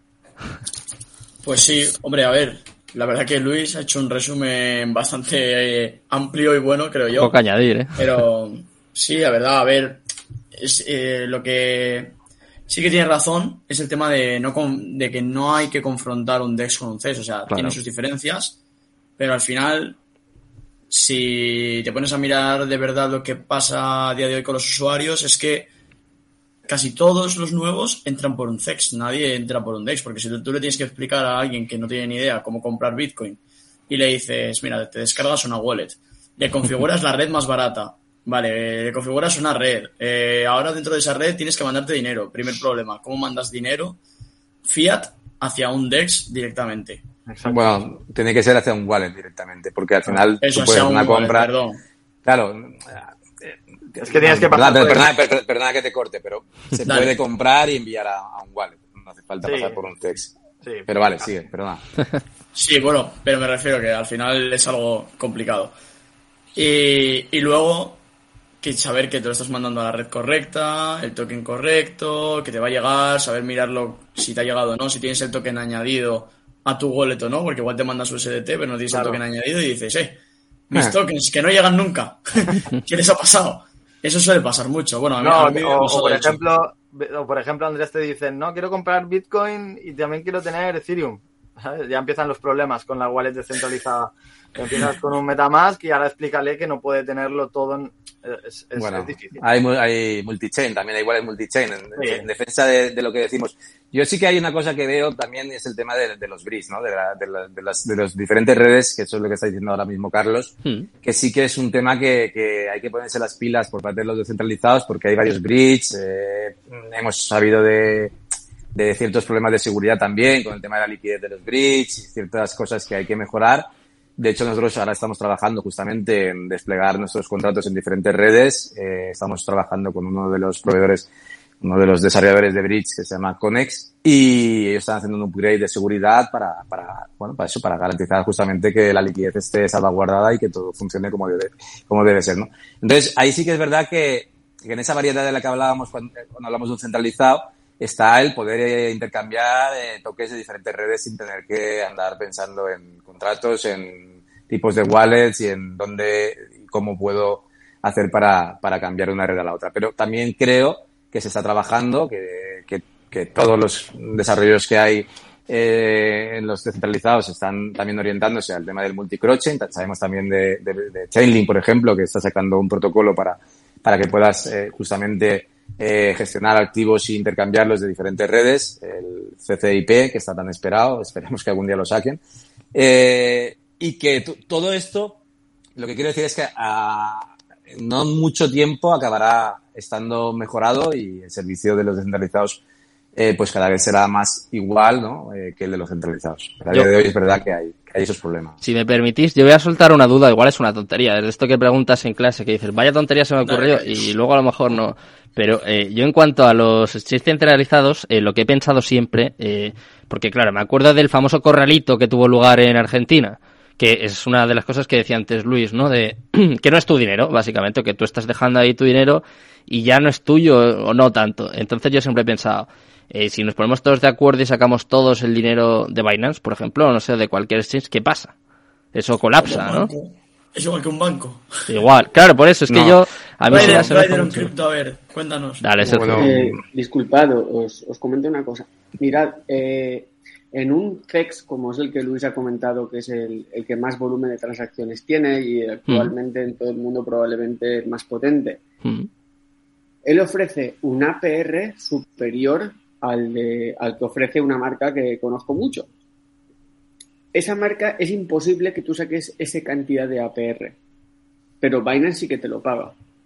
eh, los tokens que tú estás bloqueando no ingresan en, la, en, la, red mediante la cual distribuyen las recompensas. ¿Qué mm. está pasando ahí? ¿Dónde están tus tokens de verdad? Porque no están donde, supone que tienen que estar. Te están pagando, te están pagando la proporción de la PR que te dicen y demás, pero no están en un staking real. Están en otra cosa. Están usándolos para otras cosas. Lo que pasa es que ellos lo utilizan como un sistema de staking interno pero no es un staking de verdad. O sea, tu hmm. dinero, ahí lo que me gustaría a mí que a la gente le quedase claro es que tu dinero realmente está jugando, no, no, no lo estás metiendo en un banco y te está dando un interés. No funciona así. Por supuesto, los exchanges no funcionan así, pero en este caso en concreto no es, no es la realidad.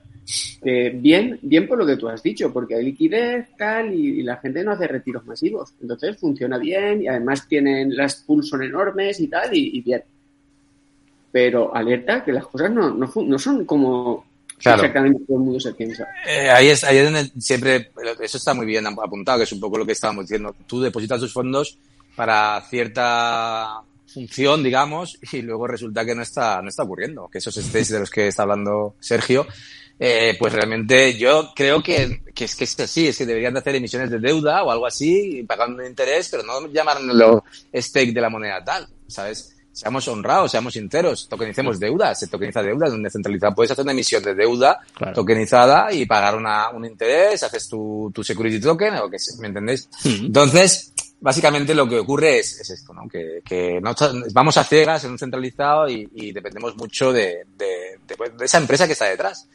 Que al final, si en la gestión de los activos que, de los que dispone, pues se equivoca, te va a arrastrar porque cuando tú quieras Hombre, no creo que utilicen reservas fraccionadas como hacen los bancos, ¿no? Que solo queda que pueden depositas una cantidad y solo se, tiene que mantener una décima parte o una eh, no sé cuál es la cantidad, la proporción exacta, pero sí que es verdad que, que transparencia ninguna. Y por eso creo que la otra vez que estuvimos comentando eh, por aquí ya se hablaba de, de, que mi punto de vista es que hacía falta regulación en el, en el mundo de las criptomonedas, sobre todo para lo que vienen siendo los intercambios centralizados porque la seguridad del usuario depende de esas regulaciones. Para mí la seguridad de, un descentralizado está en el código y las auditorías del código, hmm. ¿vale? En la seguridad del código y eso es transparencia y lo que hemos hablado antes y para los centralizados me parece que hace falta una regulación bastante fuerte y luego que los utilice quien quiera, ¿no? Con lo que, lo que conlleve esa regulación o, lo que las normas por las que tengan que, que, que aplicar los centralizados, pero es que básicamente pueden ocurrir muchos desastres y si hacemos un, un, calendario histórico de, de, quiebras descentralizados mayores y menores, hay unos cuantos, ¿vale? Hmm. Yo, por mis ojos han pasado dos o tres y seguramente serán muchos más, ¿no? Entonces, hay que, hay que tener cuidado. Como dice Sergio, eh, no sabes bien lo que está ocurriendo con tus fondos y no son honestos muchas veces con, con la realidad. Es que siempre se habla mucho. Pero porque, porque pueden, pueden hacerlo. Porque, porque tú en un, en un, en un descentralizado es que es lo que decimos. O sea, te pones el contrato de un token, pones un wallet, pones el contrato de... O sea, ves exactamente en un explorador, que hoy en día cualquiera lo puede aprender a manejar, no es difícil, y ves todo lo que está pasando de verdad, no te pueden contar una mentira. Claro, es que... Yo no puedo hacer un, un stake, perdona, yo no puedo hacer un stake en Hammond Swap eh, que te dé una PR del, da igual, ¿eh? el 10%, diciéndote que es un stake y luego coger esos fondos e invertirlo en petróleo, por decirte algo, o en, o en muñecas para luego venderlas en las jugueterías, ¿no? O sea, este contrato te va a demostrar si están o no están los fondos ahí, estaqueados, si están haciendo una función o no la están haciendo, ¿no? Sin embargo, eso sí que lo puede hacer Vaina, bueno, yo no quiero decir nombres, sí, sí, sí que lo puede hacer un centralizado y puede estar comprando escopetas y diciéndote que te da una PR porque estás estaqueando la moneda X. Es que eh, para mí, Luis, esto que estás comentando es el principal problema a día de hoy. Más allá, eh, tú lo has dicho, ¿no? Que no hay por qué confrontar uno con otro, ni enfrentarlo, ni uno es mejor que otro. Aquí, eh, vamos, cada uno que tome su decisión y que, que meta su dinero donde quiera.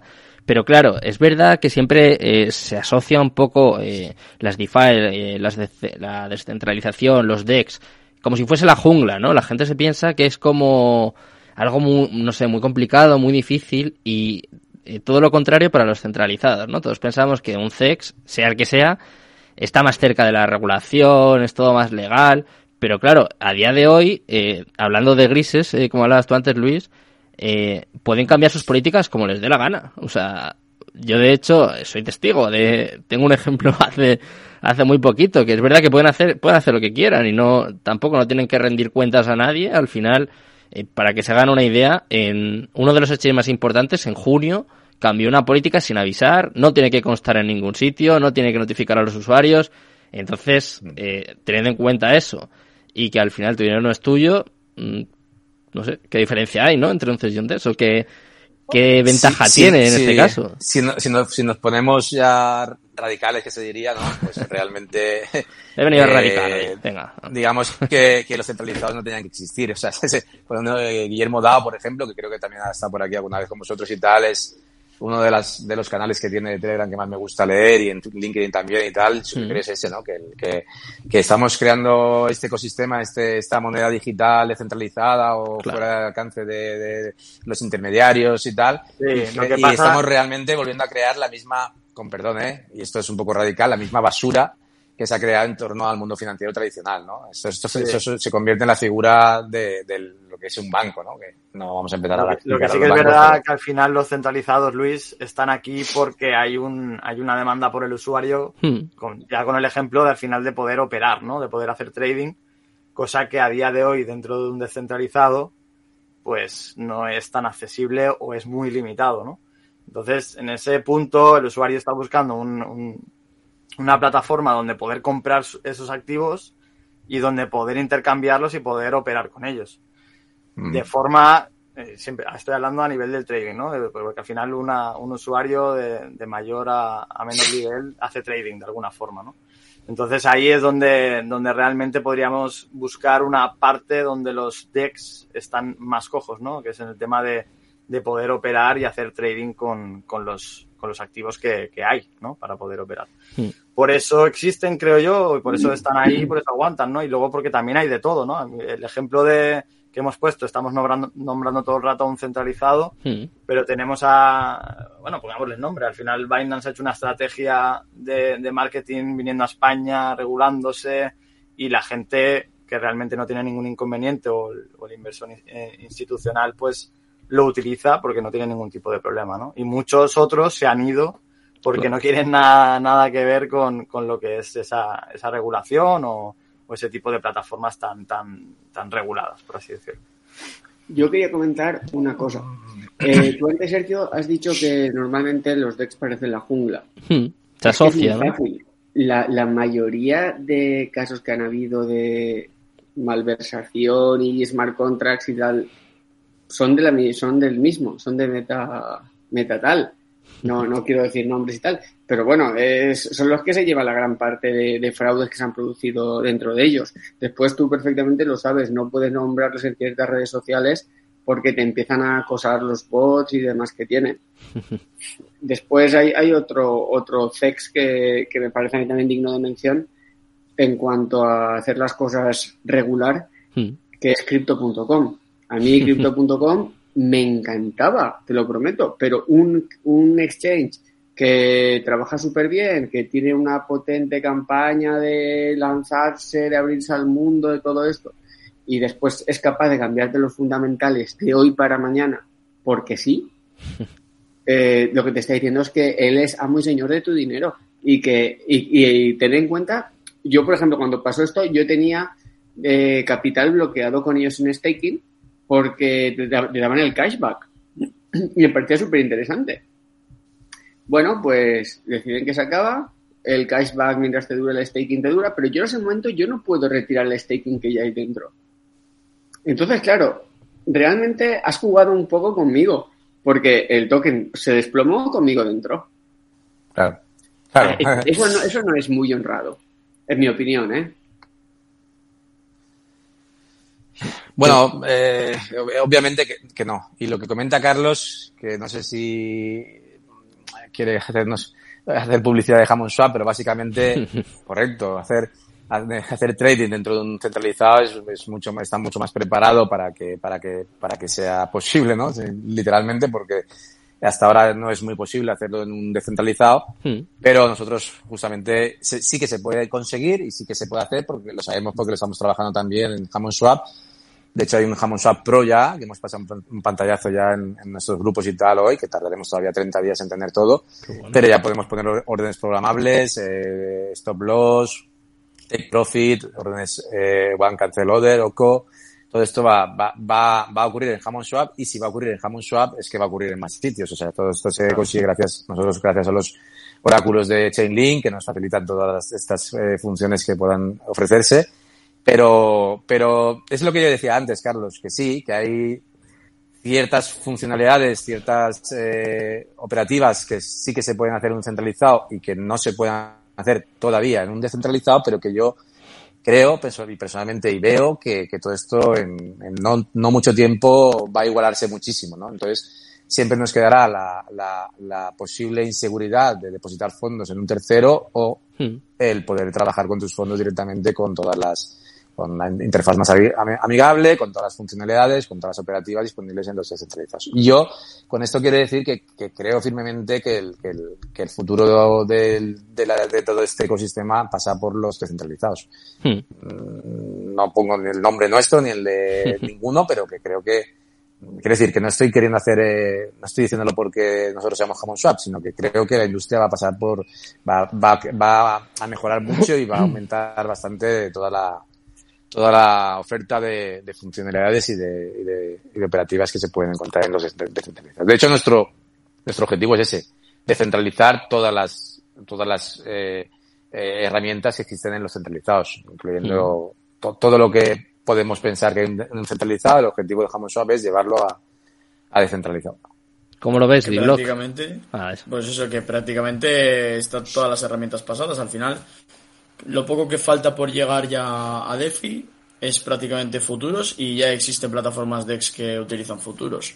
O sea que prácticamente mm, ya hay interfaces como GMX, tiene una interfaz para trading que es muy buena y puedes utilizar futuros con ellos también. O sea, ya dentro de poco quedan muchas cosas como lo que se comentaba antes, ¿no? Al final de las redes, el tema del cross-chain, multi-chain, hmm. todo el rollo.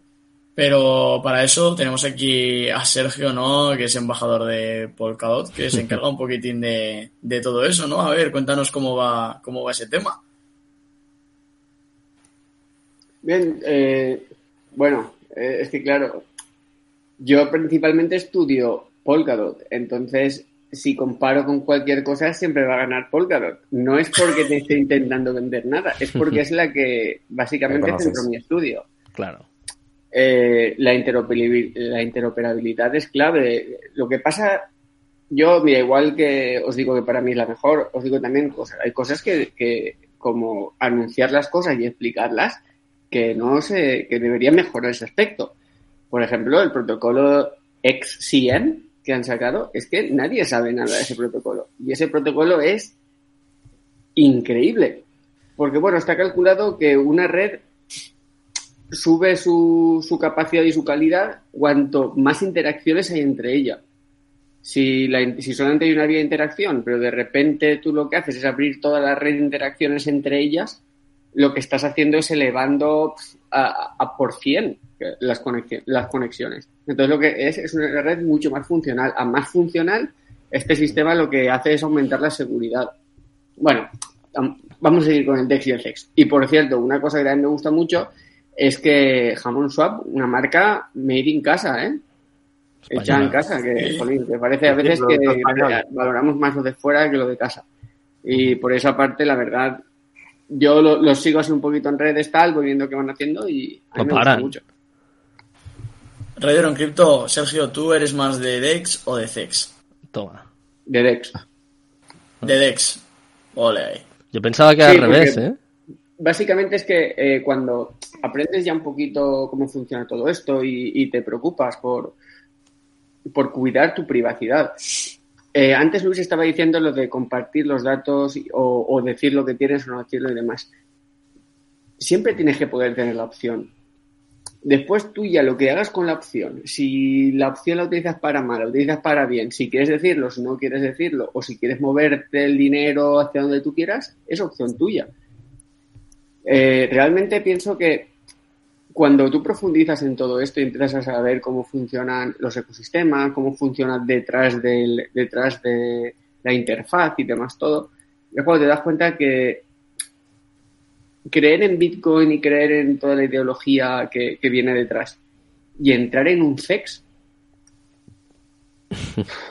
es, es difícil, es difícil. Por desconocimiento pues sí, ¿no? Como hablábamos un poco al principio, que si estás empezando, si no sabes muy bien de qué va esto, pero es un poco a lo que yo iba, que eh, los y por ejemplo, eh, no sé si vosotros estáis de acuerdo o no, pero el último mes de Ethereum, o sea, al final eh, el mundo cripto en general está tendiendo a la centralización y para mí cada vez se aleja más de su ideal. No me voy a meter en si es bueno o malo, o sea, cada uno, o sea, yo entiendo que haya gente que esté más tranquila cuanto más regulado esté y más centralizado y, me parece genial. Y igual que entiendo, como decía Luis, que hay gente más radical que diga, pues a mí esto ya no me gusta, yo no entré aquí para esto, lo que dice Sergio, yo no quiero perder mi libertad. Eh, no sé, no sé lo que penséis, quizá la virtud está en el punto medio, eh, pero... También te digo que hay muchos usuarios que tienen la idea equivocada de lo que pasa en los DEX y lo que pasa en los DEX. Porque el otro día puse un tweet de que DEX es mejor que CEX, bueno, porque es mi opinión, vaya. y, y hubo gente que me decía que en los DEX, cuando ocurre un hackeo pierdes todos tus fondos, ¿no? Cuando hackean un DEX, pero que cuando hackean un CEX tienes todos tus fondos a salvo. Y esa es una de las cuestiones por las que se meten a un CEX. Mm. Y yo como, cabrón, pero si eso es al revés, exactamente al revés. O sea, tus fondos de derecho están dentro del CEX. Y por eso si hackean el CEX, prácticamente tus fondos son los que se llevan. Dentro del DEX, si hackean el DEX, al final, si tú no, has si tú no eres un proveedor de liquidez, no se están llevando nada tuyo. Tú no tienes nada bloqueado dentro del DEX, no tienes, no tienes nada custodiando que sea tuyo. Claro. Creo que, eh, creo que eso viene de cuando hackean Metamask y demás y con, con falsos smart contracts y le sacan los fondos. Pero claro, ahí el problema está que está firmando cosas que no sabes. Claro. Eso es. Sí, sí, por eso al final, ah, bueno, al inicio de todo habíamos comentado que igualmente, aunque estemos en un centralizado, a la hora de conectarte a él, hay que ir con mucho cuidado, ¿no? De conectamos nuestra wallet. Porque hay descentralizados por ahí o aplicaciones por ahí que no sabemos nada sobre ellas y que, bueno, lo típico, ¿no? Que a la gente le aparecen tokens de la nada y, cosas raras por las wallets, ¿no? Pues esa es otra, ¿no? El tema de la seguridad dentro de los DEX, las carteras descentralizadas, bueno, si es que son descentralizadas, ¿no? Porque Metamask también tuvo un problema de que bloqueó todas aquellas, todos aquellos usuarios que provenían de, de un país, yo creo en concreto, y todos los usuarios se quejaron y al final tuvieron que abrirlo otra vez. Entonces yo no sé esa descentralización donde estuvo en ese momento, pero desapareció. Entonces el tema de la seguridad también es algo súper complejo y que es muy difícil de evitar cada vez ciertos problemas. Por eso igual un CEX te ahorra muchos problemas, porque al final, joder, estamos expuestos, la gente, los usuarios medios tienen tan poca desinformación sobre hacking o sobre seguridad en la red, sobre ciberseguridad, que te das cuenta de, de que están en el trabajo y se llevan el, ordenador personal para hacer cosas del trabajo. Se dejan los usuarios abiertos, se dejan eh, un documento en medio de la pantalla que dice contraseñas importantes de mi vida. Básicamente lo dejan todo ahí a, plena vista, ¿no? ¿Dónde guardas las 12 palabras? La gente se las apuntará en un POSIT lo mítico, ¿no? De, los secretarios que se dejan la contraseña apuntada en el POSIT al lado de la pantalla. Eh, en plan, usuario, contraseña de acceso a mi, a mi ordenador. y vas entrando a oficinas y es súper gracioso, ¿no? Porque al final la ciberseguridad tiene que contar también. Pero es algo muy difícil de llevar. Bueno, pues eh, quiero seguir sobre este debate que está siendo muy, muy fácil de llevar, ¿eh? desde luego. Eh, recojo aquí el guante de, de y os voy a presentar un proyecto que, a ver, a ver si os gusta. Vamos a hablar un poquito de minería de Bitcoin. Es una empresa, eh, si no me equivoco, también española. Estoy hablando de Greenblock, que quiere democratizar la minería, abriendo la posibilidad a los inversores para que puedan minar Bitcoin. Están preocupados por el medio ambiente y también por la mala imagen de la minería por el consumo energético. Garantizan compromiso, respeto, veracidad y transparencia. Y aquí va una prueba de ello. Bienvenidos a Greenblock Capital somos una empresa de servicios criptográficos enfocados en el alquiler de equipos de minería remota. Nuestro compromiso es ofrecerte el mejor balance entre inversión y rentabilidad a través de un proceso simple donde dispones de planes a largo plazo de 1 a 5 años. A diferencia de otros servicios, Greenblock ofrece una potencia superior al mercado de 72.000 terahash, una potencia muy superior en comparación a otros servicios en el mercado. Para asegurar la estabilidad de tu inversión, Greenblock a través de la venta de NFTs cubre de antemano todo el coste del servicio energético. Así que sin importar qué situación atraviese el mercado, los equipos permanecerán activos en todo momento. Mientras que el cuidado y mantenimiento está completamente cubierto, ya que contamos con potencia de sobra para solventar cualquier desperfecto en la línea de minado. Disponemos de garantía total de los equipos para asegurar el cumplimiento de tu periodo de contrato sin ningún tipo de inconvenientes. La sede principal de nuestros equipos se encuentra ubicada en Canadá en la región de Alberta y ofrecemos planes muy accesibles a partir de 85 dólares, sin gastos de mantenimiento ni alojamiento. Para mayor información de nuestros equipos, visita nuestro sitio web www.greenblockcapital.io o visita nuestra comunidad oficial de Telegram a través del hash arroba greenblock. Greenblock Capital, servicios de minería con seguridad y compromiso. Bueno, pues después de este impasse hay anuncios también en Twitch, ¿eh? para que para que no se diga eh, dejaremos más información sobre Green Block Capital, pero nosotros vamos a seguir eh, con este debate. Luis, no sé si tenías algo que, algo que añadir. Me ha parecido muy interesante lo último que comentaba eh, Block sobre la seguridad, ¿no? Que es verdad que siempre se asocia el texto más a, como que es más seguro, es más estable, eh, pero no sé hasta qué punto esto es cierto. Bueno, al final, eh, a ver, es diferente la seguridad de, un centralizado para, para, lo que es la cuestión de los activos a, como lo he dicho bien al final, realmente un descentralizado tú no estás dependiendo de la seguridad del protocolo básicamente porque tú interactúas con un contrato para, en el caso del intercambio, para hacer ese intercambio y después los toques vuelven a, a tu wallet eh, y no tienes ninguna dependencia de lo que, de lo que ocurra con, con los fondos que custodia el, el DEX, ¿no? En hmm. este caso, como ha dicho él, en el tema de los contratos de, de liquidez, si hay hackeos, pues ahí sí que te puedes ver comprometido. Pero vamos, eh, yo lo que quiero decir, lo que creo yo es que lo que he dicho antes, al final la seguridad de un, de un descentralizado está en las auditorías del código, para eso están las empresas que auditan los códigos por encima de los ingenieros propios que puedan desarrollarlos hmm. y, y en ese caso pues eh, siempre hay que mirar pues que la información del DEX, de los contratos que estén auditados, que el equipo sea conocido, que esté, que haya un cabeza del equipo, que, sepamos quién está detrás y, y, básicamente eso es eso es lo que hay que mirar para, para pues bueno, para tratar de, estar seguro en, en, en, dónde te estás conectando y cómo estás intercambiando.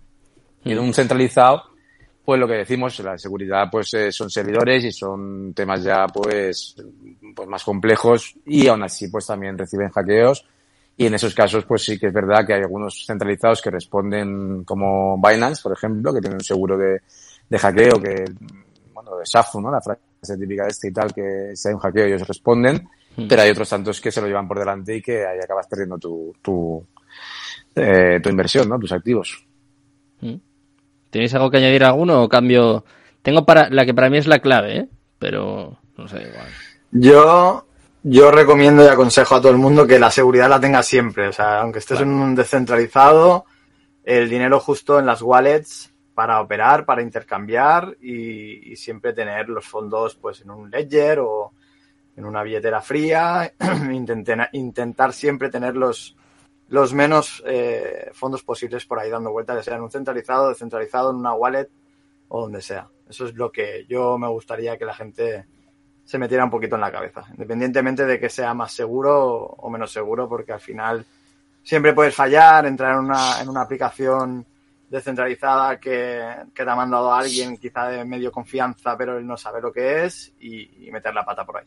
Hmm.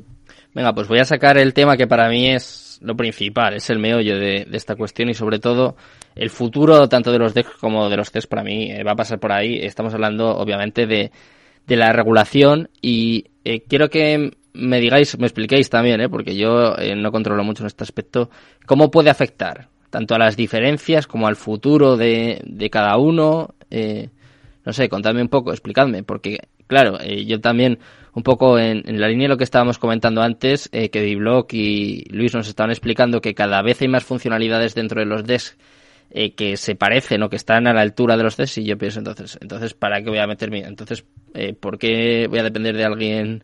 O sea, ¿por qué mi dinero va a depender de alguien si ya es igual, no? Entonces, eh, quiero saber cómo puede afectar a esto la, la regulación. Dentro del tema de la regulación. A ver, profe. antes has comentado el tema de XRP. Mm. XRP lo tumbó la SEC Mm. porque no estaba de acuerdo con una serie de prácticas que hacía. Ahora parece ser que hay por ahí rumores que pueden llegar a un acuerdo subidón de XRP. Mm. Si te regulan, eres manipulable también. Claro. Eh, en cierta forma puedes sentir que estás protegido, pero creo que este mercado y el, el tema de sentimiento de seguridad te abre mucho los ojos porque te lo quita. Pero es que tú piensas que en tu banco tienes seguridad y tal, pero tampoco es verdad. No, tiene por qué ser así. Díselo a los chinos, díselo a, tantos otros sitios donde parecía que sí, al final no. Al final creo que realmente lo que las regulaciones lo que quieren es meterte dentro de- del aro y, ahí dentro pues tú juegas a lo que ellos te permiten y, y la horquilla de, de posibilidades que ellos te dan. Fuera de ahí, es verdad que es un poco Yo, jungla. yo, yo- claro, Sí, yo, yo- no. yo además di- distinguiría un poco entre regulaciones con fines recaudatorios y regulaciones con fines de seguridad, ¿no? Porque al final esta estas regulaciones que, que sacan, como está diciendo ahora Sergio y tal, realmente te están dando la seguridad de que no te ocurran las cosas malas que te pueden ocurrir o simplemente están poniendo una serie de regulaciones para que, para que realmente tengan una- un mayor control y una mayor información sobre los activos que, que, que tiene cada usuario. Y os voy a decir que yo creo firmemente o pienso firmemente que la regulación va por ahí, por un control de, de, los, de, los, de los fondos de los usuarios para con fines recaudatorios, eh, sí o sí, de control. Entonces, eh, ¿cómo puede afectar las regulaciones? Bueno, podemos decirlo y, y- y- y lo digo, ¿no? Nosotros tuvimos un requerimiento en- hace ya meses, en abril de, de este año pasado, Mm. de la CNMV, donde nos pedían lis- un listado de, voy a resumirlo mucho, ¿no? Pero entre todas las cosas que nos pedían, aparte del tema de la publicidad masiva, que para una campaña de más de 200.000 tienes que informar, tienen que, Mm. tienen que eh, revisar un poco la, la información que das en la publicidad, bueno. Entre todo lo que nos eh, requerían, nos hablaban de que identificáramos eh, a los usuarios, a la gente que estaba comprando y vendiendo y tal. Entonces le tuvimos que hacer un, un escrito con los abogados y demás, explicándoles lo que es un intercambio descentralizado y el por qué nosotros no podemos identificar, ni tenemos el por qué identificar a, a- a los usuarios, ni los fondos que manejan, ni, ni, ni los que tienen en su, en su poder cada uno porque por el, por el, por el, por el propio ser de- del intercambio centralizado nosotros eh, no, no tenemos dicha información y no podemos dársela, ¿no? Y ahí acabó, no lo quiero hacer muy largo, ahí acabó todo, ¿no? Pero lo que quería decir básicamente es eso, ¿no? Que, que, qué regulaciones se van a aplicar y con qué fines, ¿no? ¿Estamos pensando que la regulación va a garantizar los fondos depositados en un centralizado de los usuarios? Creo que no. Porque de hecho no te garantizan ni los fondos que depositas en un banco, como estaba apuntando ahora Sergio, ¿no? Claro. Entonces, eh, sí que pienso que debería haber una, una, una regulación, y lo he dicho antes, en el tema de los intercambios centralistas sobre todo, Mm. pero una regulación eh, que creo que también eh, estará apuntando por ahí en, ciertas, en cierta manera, eh, que realmente exija ¿no? una serie de auditorías eh, de, de, de cómo están custodiando los fondos del usuario, que es lo que nos está importando, ¿no? Porque de hecho hacen de custodios. Entonces, eh, hay que estudiarse bien las regulaciones, hay que ver lo que van a ir sacando y cómo van a afectar. Pues, debería- ¿cómo deberían de afectar? Pues mejorando la seguridad de los depósitos de los usuarios en un, en un centralizado. Y en la parte de lo descentralizado, creo que creo que se quiere llegar a, tener eh, a tener eh, control de, de, la, de la información de- del usuario en la blockchain, ¿no? Que tengas que registrarte para utilizar una, una red o, o incluso para a través de los wallets de MetaMask, todo esto que nos preocupa, ¿no? ¿De qué día será cuando obliguen a que MetaMask te identifique para poder tener un wallet? Eso es muy absurdo porque realmente tienes contratos con los que interactuar y no tienes por qué pasar por, tú puedes interactuar con un contrato sin pasar por, por la interfaz, sin pasar por el front y tener que, que puedes utilizar un contrato directamente de, desde el contrato, digamos, ¿no? Pero bueno, básicamente, eh, a nivel de seguridad es necesario, hay que ver qué, qué regulaciones aplican a- sobre todo al tema de los centralizados, pero básicamente lo que, lo que son las regulaciones, ya sabéis todos, cuando Binance se reguló en España, lo primero que hizo fue el calificar a los usuarios desde cualquier depósito que se haga y, y toda la identificación y demás. A nivel de seguridad para el usuario, pues creo que, que no vamos a conseguir que realmente eh, el usuario tenga una garantía de sus depósitos, porque no existe a la vista en los bancos ni siquiera. Y que las regulaciones son más bien con fines de recaudatorios y que difícilmente, o por lo menos por ahora, podemos dar fe de que en un descentralizado no, no aplican porque, porque por la naturaleza de lo que es el, el intercambio descentralizado no, no, no se puede proveer de esa información, por ahora. Una pregunta, si esto es un Ponzi, ¿para qué quieres mis datos?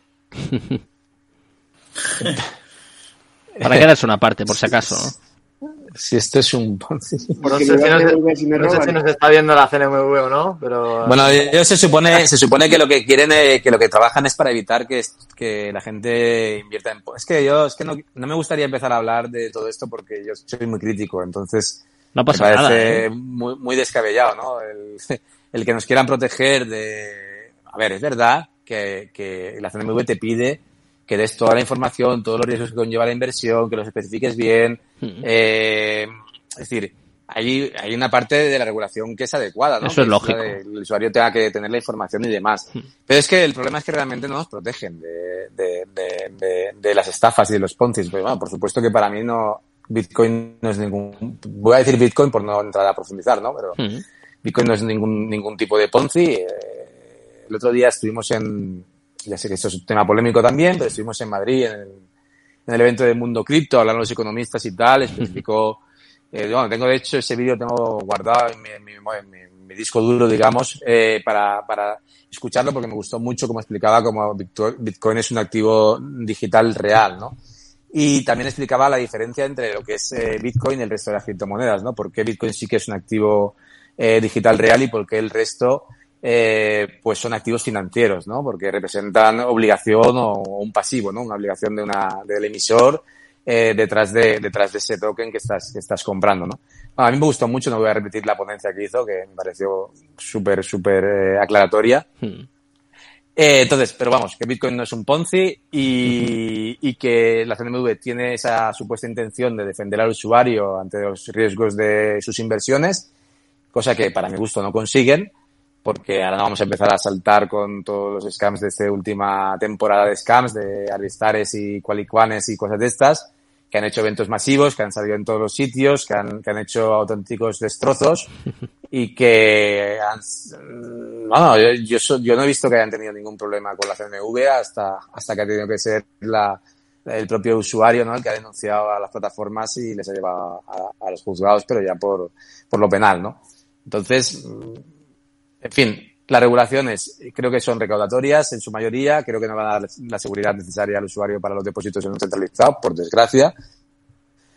Y entiendo y, confirmo, nosotros de hecho en lo que hacemos tenemos también la parte de cuando hay algún tipo de, de, inversión, ¿no? De, de- oferta de inversión donde se prometan servicios o rentabilidades, explicamos toda la parte de riesgo y toda la parte de, de, mm, de escenarios negativos que se puede encontrar el usuario y es, es obvio que hay que hacerlo y, nosotros, y de hecho nos gusta que esté en la página web, en nuestra página web y también explicárselo directamente cuando vemos los puntos débiles y los puntos, ah, hablando de minería, por ejemplo, pues todo tiene sus pros y sus contras, ¿no? Entonces, nos gusta mucho desde Hammond por ejemplo, que la gente sepa muy bien dónde se está metiendo, entre comillas, porque al final eh, comprar un activo e invertir o gestionar o ponerlo en un pool o ponerlo en un farm o, o cualquier servicio de los que es, al final, eh, nos gusta que la gente sepa y, y eso sí que va en línea con lo que la CNMV se supone que, que quiere, que es que la- se informe de todos los riesgos y todas las situ- situaciones que se pueden desarrollar de- derivadas de la, de la acción, de la inversión en, en cualquier tipo de proyecto. ¿no?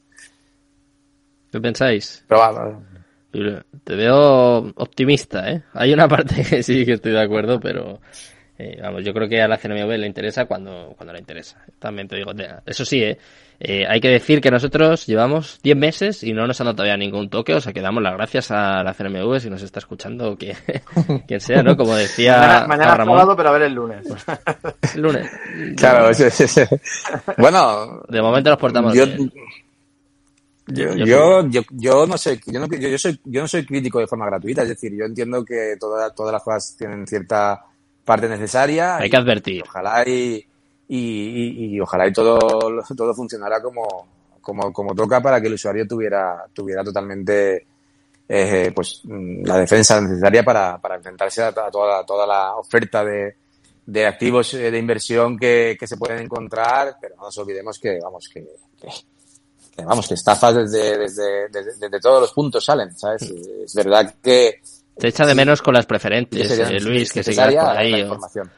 Con las preferentes. Eh, bueno, pero los, los penny stocks de la bolsa de Frankfurt, por ejemplo, que sacaban cualquier mierda para que la pumpearan. O sea, es que todo esto que ocurre, o sea, todo esto que ocurre es muy gracioso que, que somos un reflejo en Ay, se nos ha ido justo de repente. La CNMV ya está vetando en este caso a, a Luis, los testigos en baneado. La han, la inventado la IP. Ha hablado demasiado. Mira eh, que le dije, mira que le dije, no, no, no te vayas no por ahí, no vayas por ahí que te, que te... No, es broma, no sé, supongo que... Así mi culpa. Porque sí que notaba yo que le, le timbreaba mucho el, el micrófono. Vamos a ver si, si reconecta de nuevo. Sí, no es que de todas formas creo... Casos, lo que está haciendo Luis, yo es que opino exactamente igual. Es que si tú quieres proteger, ¿por qué no te dedicas a coger a la gente de la bolsa que son puros pufos? Son chicharros que yo, bueno, a, Twitter vine de, grupos de Telegram tal, de, bolsa, y llamamos chicharros a, hmm. cosas así que eran exclusivas, que, que, igual funcionaban que no, que funcionaban y te explotaban, pero claro, con unos porcentajes mucho menores y, y eso no está regulado. ni A ver, sí que están regulados, pero funcionan mal. ¿Por qué, si, ¿Por qué no haces una cosa bien antes de intentar hacer dos? Dos regular mal, la verdad. Eh, céntrate en arreglar un aspecto y después intenta mejorar el otro. Pero si con la bolsa que tú lo tienes todo eh, regulado y demás, las cosas no funcionan tampoco bien, arregla primero una cosa y después cuando funcione la trasladas con las soluciones al otro campo o lo intentas. Lo que no puedes hacer es que una cosa que ya te está funcionando regular mal y demás, con la manipulación y todo lo que hay, eh, lo traspasas a un sistema que es bastante libre. Bastante libre para lo bueno y para lo malo, claro. Porque la, libertad tiene dos caras siempre tiene la cara donde tú puedes eh, gestionarte tú, donde tú eres el custodio de, tus fondos, que son cosas súper super importantes esos aspectos. Pero también eres totalmente responsable de cualquier cosa que hagas. No puedes ir a reclamar a un tercero y demás. También tienes que hacer un ejercicio de responsabilidad. Por una parte, entiendo que la gente entre a los sex, yo incluido.